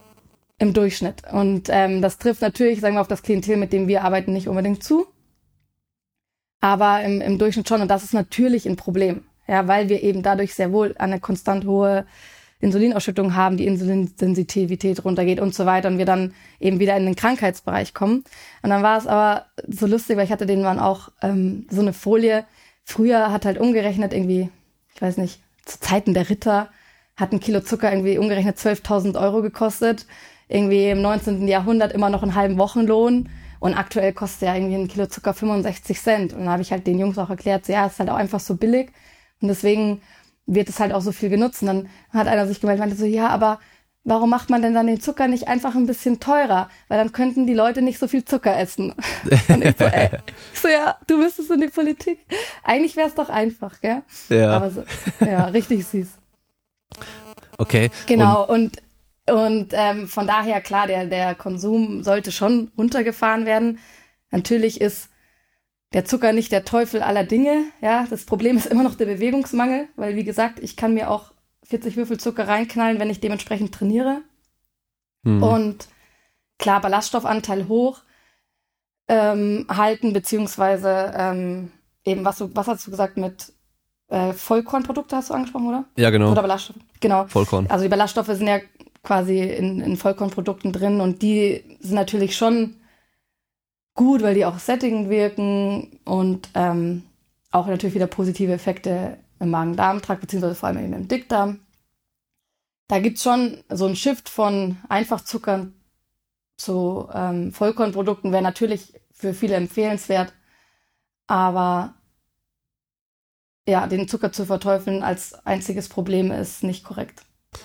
Ja, geht es dann nicht vor allem auch so um ähm, eben diese Gewohnheitsgeschichten und sowas, dass man halt, wenn man sich so in dem Fall ungünstig ernährt, halt dann automatisch auch mehr Kalorien zu sich führt, weil die Sachen schmecken erstmal besser, die sättigen nicht so lang und führen einfach dazu, dass man halt am Schluss mehr Kalorien auch zu sich nimmt. Mm, ja, also das Problem, also das sind zwei Sachen, die du angesprochen hast. Das eine ist, ähm, dass eben der Zucker hauptsächlich oder sehr viel in flüssiger Form zugenommen wird, eben durch Limonaden oder eben also süße Getränke. Und das tatsächlich hat eigentlich überhaupt keinen sättigenden Effekt, sättigenden Effekt, weil ja Sättigung quasi über Magendehnung und über gewisse ähm, Sättigungsfaktoren ähm, nur in der Kombination auch als wirklich sättigend wirkt. Das heißt, wenn das die Flüssigkeit durchläuft, wirst du nicht wirklich satt. Und das Zweite ist, was du vielleicht noch meinst mit diesem Lust auf mehr, ist, dass eben hier wieder schön Evolution, das hatte ich auch äh, für die Jungs so ähm, eben rausgeholt, dass vor allem im Kindesalter ist es ja äh, oder, oder generell wirkt süß, ähm, ist gleichzeitig nicht giftig. Also das heißt, wenn, wenn unsere Vorfahren, wie auch immer, was Süßes irgendwie hatten, dann war das klar, dass das essbar ist und dass das nicht gefährlich ist. Und dementsprechend wurde dadurch auch das Belohnungssystem im ähm, Gehirn aktiviert. Deswegen heißt ja auch so irgendwie diese Volksdroge Zucker oder Sucht. Und dann wird automatisch getriggert, ich will mehr. ich will mehr davon, weil das ähm, eben mir quasi Energie gibt und ich weiß, es ist unbedenklich. Und dieses, dieses Belohnungssystem, das funktioniert halt nach wie vor. Ja, wir sind ja vom Prinzip her einfach nur so Höhlenmenschen, die jetzt halt weniger Haare haben. Die jetzt haben ein absolutes Überangebot Ja. an billigen Nahrungsmitteln haben, das muss man ja auch einfach mal sagen. Ja, klar. Ich kann im Penny mir einen Wocheneinkauf irgendwie für 30 Euro holen, so ungefähr. Und dann gehe ich einmal in den Bioladen und hole mir was für ein Abendessen, also bin ich 50 Euro los. Was nicht unbedingt klar, da, das sind jetzt auch noch viele Sachen, ob das dann wirklich so teuer sein muss und wie auch immer. Aber wir haben einfach super, super wenig Ausgaben im Endeffekt für Ernährung, wenn wir möchten. Ja. Ja, also ein Höhlenmensch, wenn er dem eine Pizza hingestellt hätte, der hätte sich auch gefreut, der hätte die auch super gern gegessen. Der, der, der hätte wahrscheinlich noch krassere Pro- Probleme gehabt wie wir, wenn der in der heutigen Zeit leben würde, weil der einfach die ganze Zeit nur noch essen würde, weil der ja nicht weiß, wann das nächste Mal wieder Essen kommt. Genauso ein Tier, Genau. wenn jetzt deinem Hund unlimitiert Essen geben würdest, der würde die ganze Zeit weiter essen. Der würde vielleicht mal kurz stoppen, wenn er richtig voll ist, aber würde dann auch wieder weiter essen. Das heißt, da guckt man ja auch, wie viel Essen gibt man dem Hund, dass der halt eben nicht dick und krank wird, weil bewegen an sich, wenn man dann nicht extra mit ihm rausgeht und so, wird er irgendwann auch nicht mehr, weil er muss ja nicht mehr, weil er kriegt ja die ganze Zeit Essen. Weil das Ja. war ja auch immer so früher mit, okay, ich muss halt raus, ich muss jetzt los und mir Essen besorgen gehen irgendwo. Ja, also das ist halt einfach so, ja, wir verteufeln da glaube ich auch echt so ein bisschen so die falschen Sachen, dass das Essen an sich das Schlechte ist, aber Ja, das ist halt das ganze große insgesamt ist halt das Problem. Und ähm, absolut. es wird einfach so Also einfach es- gemacht, der Zucker ist halt jetzt böse. Weil man halt beobachten kann, die Leute essen viel Zucker. Klar, es schmeckt ja auch geil. Vor allem schön Zucker und Fett kombiniert, das ist ja genial. Das schmeckt auch gut. Ja, Ganz genau, aber du kannst eben Zucker und Fett auch kombiniert essen, auch in großen Mengen, wenn du ausreichend dich bewegst. Und das ist Ja. eben das, was ich ja eigentlich jetzt auch heute immer wieder gesagt habe. So die Kirche im Dorf lassen, Ernährung ist wichtig, ja, aber mein, also meiner Meinung nach ist Bewegung tausendmal wichtiger. Weil, ja, ich kann natürlich den Zucker reduzieren und äh, darauf achten, ja, aber wie du sagst, das ist nicht die Ursache des Problems, weil die, das Problem ist doch eigentlich, dass ich mich zu wenig bewege und deswegen den Zucker nicht äh, vertrage. Also hm, na, wie gesagt, ist jetzt auch alles ein bisschen einfach. Ist ja immer noch die Energiebilanz, Zucker und so weiter. Aber ja, ja, mit ein bisschen mehr Bewegung wären sehr viele Krankheiten nicht mehr vorhanden oder reduziert. ja, das auf jeden Fall. So, dann ähm, gehen wir mal weg vom Zucker. Ja, ja, endlich. Und ähm, gehen wir zum Protein oder zum Eiweiß. Mhm. Für die, die es nicht wissen, also Protein und Eiweiß ist genau das gleiche. Weil ich hatte schon im Fitnessstudio damals einen, der zu mir gesagt hat, ja, diesen ganzen Eiweißscheiß, der brauchst du nicht, du brauchst Protein, Alter. So, wo ich mir denke, so, okay, jetzt habe ich was gelernt. ist einfach nur ein anderer Begriff dafür. Ähm, da gibt's immer noch so diesen Mythos, dass Protein deine Nieren zerstört. Wenn du ein bisschen zu viel Eiweiß zu dir nimmst, dann kriegst du kaputte Nieren auf Dauer und was weiß ich was. Äh, kannst du das da einfach mal kurz aufklären? Ja, also es gibt nach wie vor keine wirklichen Daten, dass eine hohe Proteinzufuhr zu irgendwelchen Nierenschäden führt, außer abgesehen eben, wenn irgendwie eine ähm, eine genetische Prädisposition für Nierenleiden oder auch schon eine vorbelastete Niere vorhanden ist, dann kann eine sehr hohe Proteinzufuhr durchaus das äh, verschlimmern. Ähm, und im, im Säuglingsalter, glaube ich. Also ich kenne mich da auch nicht äh, so richtig aus, weil Säuglinge nicht mein Spezialgebiet sind, aber da glaube ich, dass eine sehr hohe Proteinzufuhr die Nieren vergrößern kann. Man weiß aber, glaube ich, auch nicht sicher, ob das dann einen negativen Effekt hat oder nicht. Aber da führt man natürlich auch keine Studien durch. Ja, ähm, von daher sind das dann halt irgendwie so Einzelfallsachen, die dann da irgendwie mal beobachtet werden. Aber bei einem gesunden, erwachsenen Menschen, der dann, wenn er eine sehr hohe Proteinzufuhr hat, ähm, auch ausreichend trinkt, hat kein, kein Problem mit der Niere deswegen. ja, ja.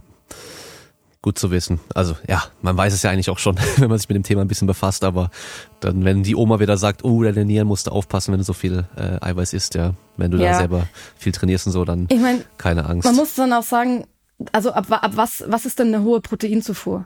Also, ich meine, man Ich- sagt ja irgendwie so, die Referenzwerte oder die Empfehlungen für einen Sportler liegen ja so bei 1,2 bis 2 Gramm pro Kilogramm Körpergewicht. In der genau. Praxis, das, was ich mal irgendwie maximal beobachtet habe, sind zweieinhalb Gramm pro, Ki pro Kilogramm Körpergewicht, was auch absolut noch, glaube ich, sogar im Rahmen der der EFSA-Proteinmenge ist, aber das weiß ich gerade nicht ganz auswendig. Was also sogar, und die EFSA ist ja sehr, sehr, sehr konservativ. Mhm.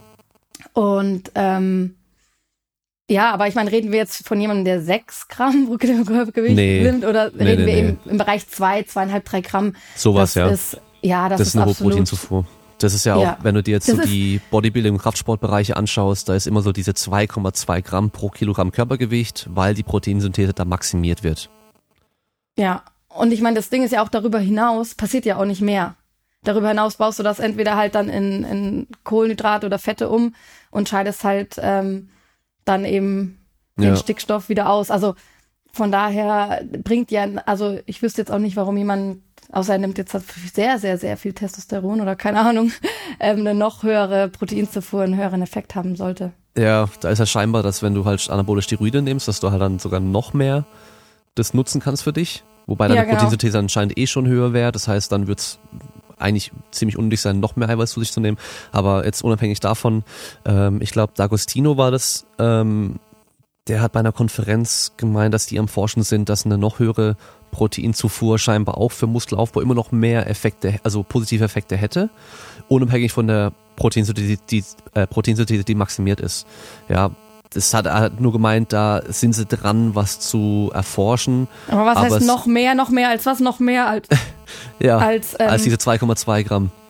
Okay. Also so Richtung, hm, Richtung okay. 3 Gramm. Und äh, was dann im Bodybuilding-Bereich bei diesen krassen Diäten am Schluss gemacht wird, ist halt schon auch nochmal einfach für den Schutz noch höher zu gehen. Also eben so eben Richtung 3 Gramm, vielleicht sogar ein bisschen mehr.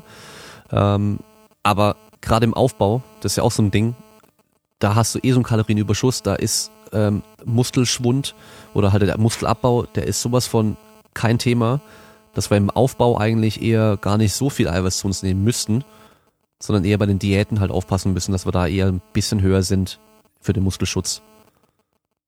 Ja. Genau, bei den Diäten, das ist ja auch da, wo wir, oder wenn jetzt zum Beispiel ein Athlet bei mir ähm, irgendwie den Wunsch hat, Gewicht abzunehmen, dann eben setzen wir die auf zwei Gramm pro Kilogramm Körpergewicht Protein. Und mhm. ich, also aus meiner Erfahrung und Beobachtung tun sich die meisten extrem schwer, so viel Protein zu sich zu nehmen. Also ja. wenn jemand sagt, er möchte, er möchte das, äh, also über Shakes ist das natürlich dann nochmal einfacher. Aber sagen wir mal, das ist jetzt vielleicht auch ein relativ schwerer Athlet. Und ähm, ja, das ist schon, das ist eh schon eine Riesenmenge. Also ja, genau.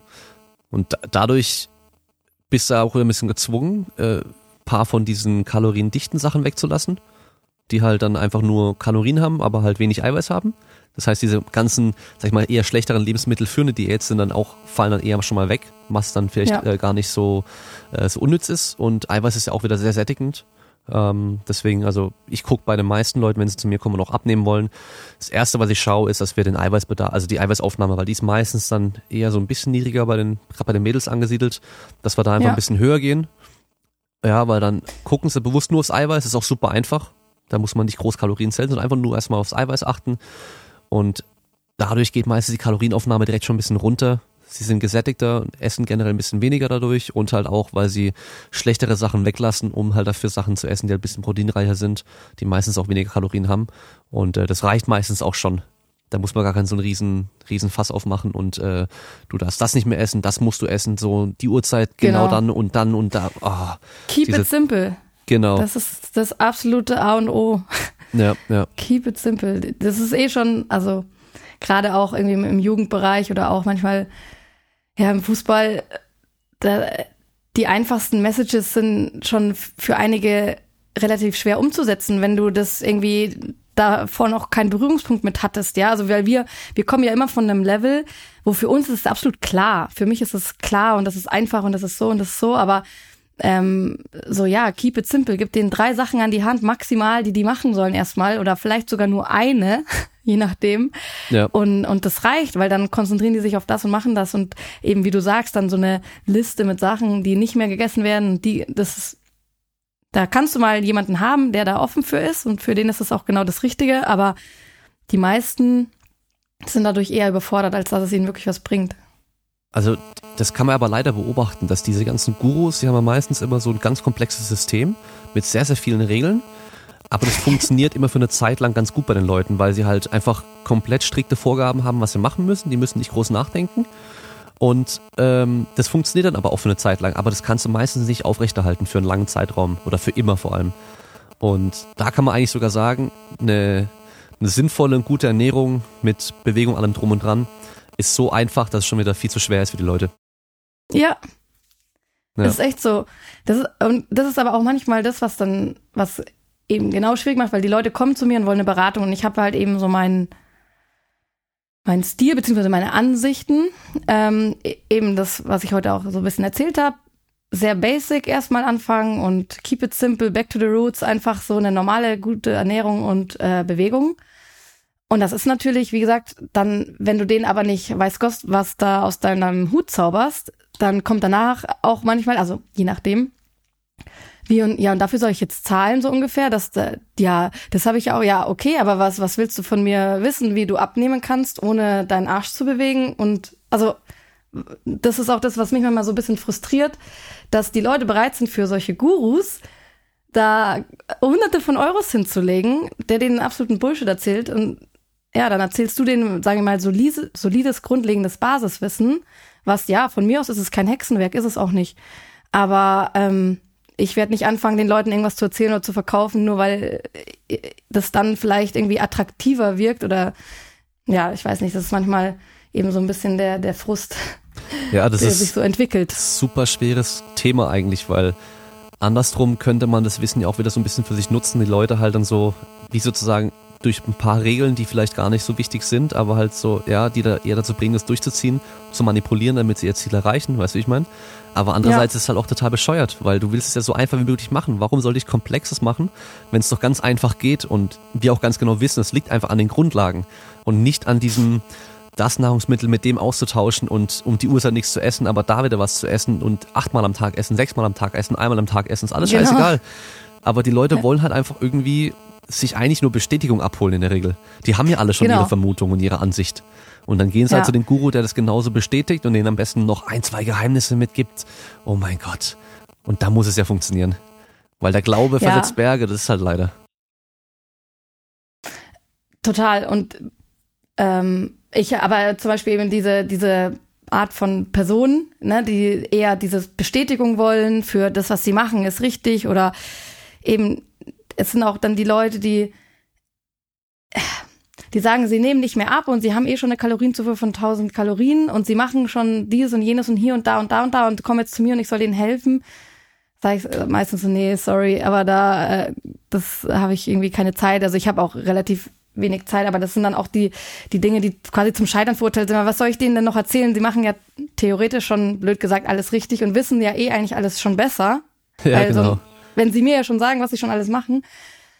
Und ähm, das ist dann eigentlich eher, glaube ich, einfach, ich weiß, ich weiß tatsächlich manchmal nicht, ob die sich in die eigene Tasche so krass lügen, weil, also. Ja, wahrscheinlich. Oder ob die, also es gibt ja auch wirklich Leute, die da einen, einen Gendefekt haben. Also das gibt's ja wirklich. Das ähm, keine Ahnung, wenn du kein äh, Insulin, äh, kein Leptinrezeptor hast oder wie auch immer und äh, gewisse Regulation der Nahrungsaufnahme und auch gewisse Re Regularien einfach nicht vom Körper übernommen werden, dann, dann kannst du da schon auch mal irgendwie in der Sackgasse enden. Dann bin ich aber auch wieder nicht mehr der richtige Ansprechpartner, sondern musst du wirklich ja. zu einem Ernährungsmediziner gehen. Ja, aber da gibt's ja, ich äh, solche solche Anfragen nehme ich dann auch schon gar nicht mehr an. Ja, das führt dann auch immer nur zu Frust, wenn du dich dann mit den Leuten rumprügeln musst und sie die erklären wollen, warum sie was machen und warum sie das so machen müssen, anstatt einfach das anzunehmen, was du denen sagst, weil du bist doch der Experte und sie kommen ja zu dir, um endlich mal zu wissen, was sie machen müssen. Aber ja. So, ich will jetzt nicht noch weiter deine Zeit hier in Anspruch nehmen, weil du musst auch gleich schon los, glaube ich, wenn ich auf die Uhr schaue. Ähm, wo können Leute, weil ich habe erst gestern eine Anfrage bekommen von jemandem, der Triathlon macht oder jemanden hat, der Triathlon macht, aber da bei der Ernährung unterstützen möchte und ich habe halt gesagt habe, ich bin bei sowas nicht der richtige Ansprechpartner. Wo kann man sich denn informieren, wenn es um Ernährung geht? Was sind denn so gute Quellen? Also gerade in Bezug für Sportler. Jetzt, äh, also, also einmal, Quellen einmal Sinne für von den Ausdauer. Beratung? Ja. Oder meinst du Literaturquellen? Äh, beides. Also wo, wo kann man sich beraten lassen? Ähm, wo gibt's gute Literatur? Für, vor allem für Ausdauersportler, weil ich sag mal so für die Kraftsportbereich, da, da sind wir eigentlich schon ganz gut aufgestellt. Also da weiß ich, wo, wo gute äh, äh, Informationen herkommen. Ja, also das ist ein bisschen schwierig. Also wir kriegen zum Beispiel oft auch über die Sporthochschule Anfragen. Das heißt, so kann man das theoretisch machen, aber wir haben da auch, also wir geben dann auch über das Institut quasi private Beratungen, aber unsere Kapazitäten sind da auch begrenzt.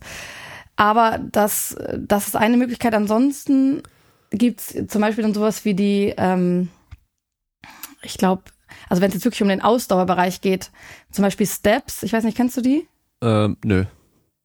Die machen, also die sind mittlerweile, die sind in Köln, die sind aber jetzt auch in Hamburg und in München, glaube ich. Die sind sehr auf Triathlon und vor allem Radsport ausgelegt äh, und die machen ähm, sehr viel so Leistungsdiagnostiken, Analysen und dann dementsprechend auch so eine daran, also für den, für den Leistungsbereich irgendwie eine Ernährungsberatung, wie viel, wie hoch ist deine Verstoffwechslung von Kohlenhydraten pro Minute, wie auch immer, und berechnen das. Ich weiß jetzt nicht, ob das um, um sowas geht. Und ähm, dann eben auch sowas die, wie die Triathlon Crude Cologne. Also ich, es gibt ja so ein paar Gruppen, die man, ähm, die man anschreibt, also Pro Athletes oder so. Das wäre auch noch eine Anlaufstelle. Ansonsten ist es tatsächlich bisschen mau, irgendwie so eine Anlaufstelle für äh, Olympiastützpunkte halt noch, aber da brauchst du ja dann quasi deinen Kaderstatus. Ich weiß nicht, ob die das auch extern sonst machen. Ja, ansonsten ist es tatsächlich. Gibt's denn, gibt's ein gutes Buch, was du empfehlen kannst? So Ernährung für Triathleten, Marathonläufer und solche Geschichten? Ähm, puh, also jetzt ganz, also auf Deutsch. Ja, kann auch Englisch sein wahrscheinlich. Also sagen wir mal generell, es gibt das Buch, das ist also jetzt nicht für speziell für Triathlon oder für ähm, ja. eine Sportart, aber das was was eigentlich einen ganz guten, einfach so einen grundlegenden Überblick äh, gibt, ist das äh, das Buch äh, Sport und Ernährung heißt das. Mir fällt aber, ich bin äh, manchmal relativ schlecht mit Namen. Ähm, der, aber es gibt, glaube ich, nur dieses Buch, das heißt Sport und Ernährung. Das ist eine Diplomarbeit von einer gewesen. Oh, jetzt fällt mir der Name nicht ein. Ja, ich wir naja, verlinken das später einfach dann. Genau, genau. Und ansonsten, ähm, was halt so eigentlich immer so auch eine ganz gute Basis, um dann von daraus auch weiter Quellen zu suchen, ist halt eben klar irgendwie Louis Burke und ähm, die hat ja irgendwie Clinical Sports Nutrition, Practical Sports Nutrition. Das sind so die ähm, die Klassiker, die jetzt aber natürlich auch nicht nur speziell auf Ausdauersport ähm, sind, dann vielleicht von Asker Jölkentrupp, der sehr viel auch im Bereich äh, Kohlenhydrate und eben Ausdauersport macht ja, das wären jetzt so die, die Refer und die haben jeweils ähm, also auch Bücher, da müsste man dann in die Literaturquelle. Wie gesagt, ich bin da immer, ich habe die Bücher zwar, aber ich kann hier immer nicht die, die, die Titel auswendig sagen, da müsste ich okay. jetzt nachgucken. Okay. So, zum Schluss gebe ich meinem Gast immer nochmal das Wort an die Zuhörer. Du kannst dir frei Schnauz irgendwas äh, überlegen, was du sagen willst. Falls dir nichts einfällt, was es noch sinnvoll wäre, kannst aber auch dir vorstellen, du als äh, junge Athletin sitzt jetzt hier und hörst zu was würdest du dir damals an die Hand mitgeben, vor allem jetzt in Bezug zur Ernährung für dich als Sportler, was du da als Tipp einfach einfacher oder besser machen kannst?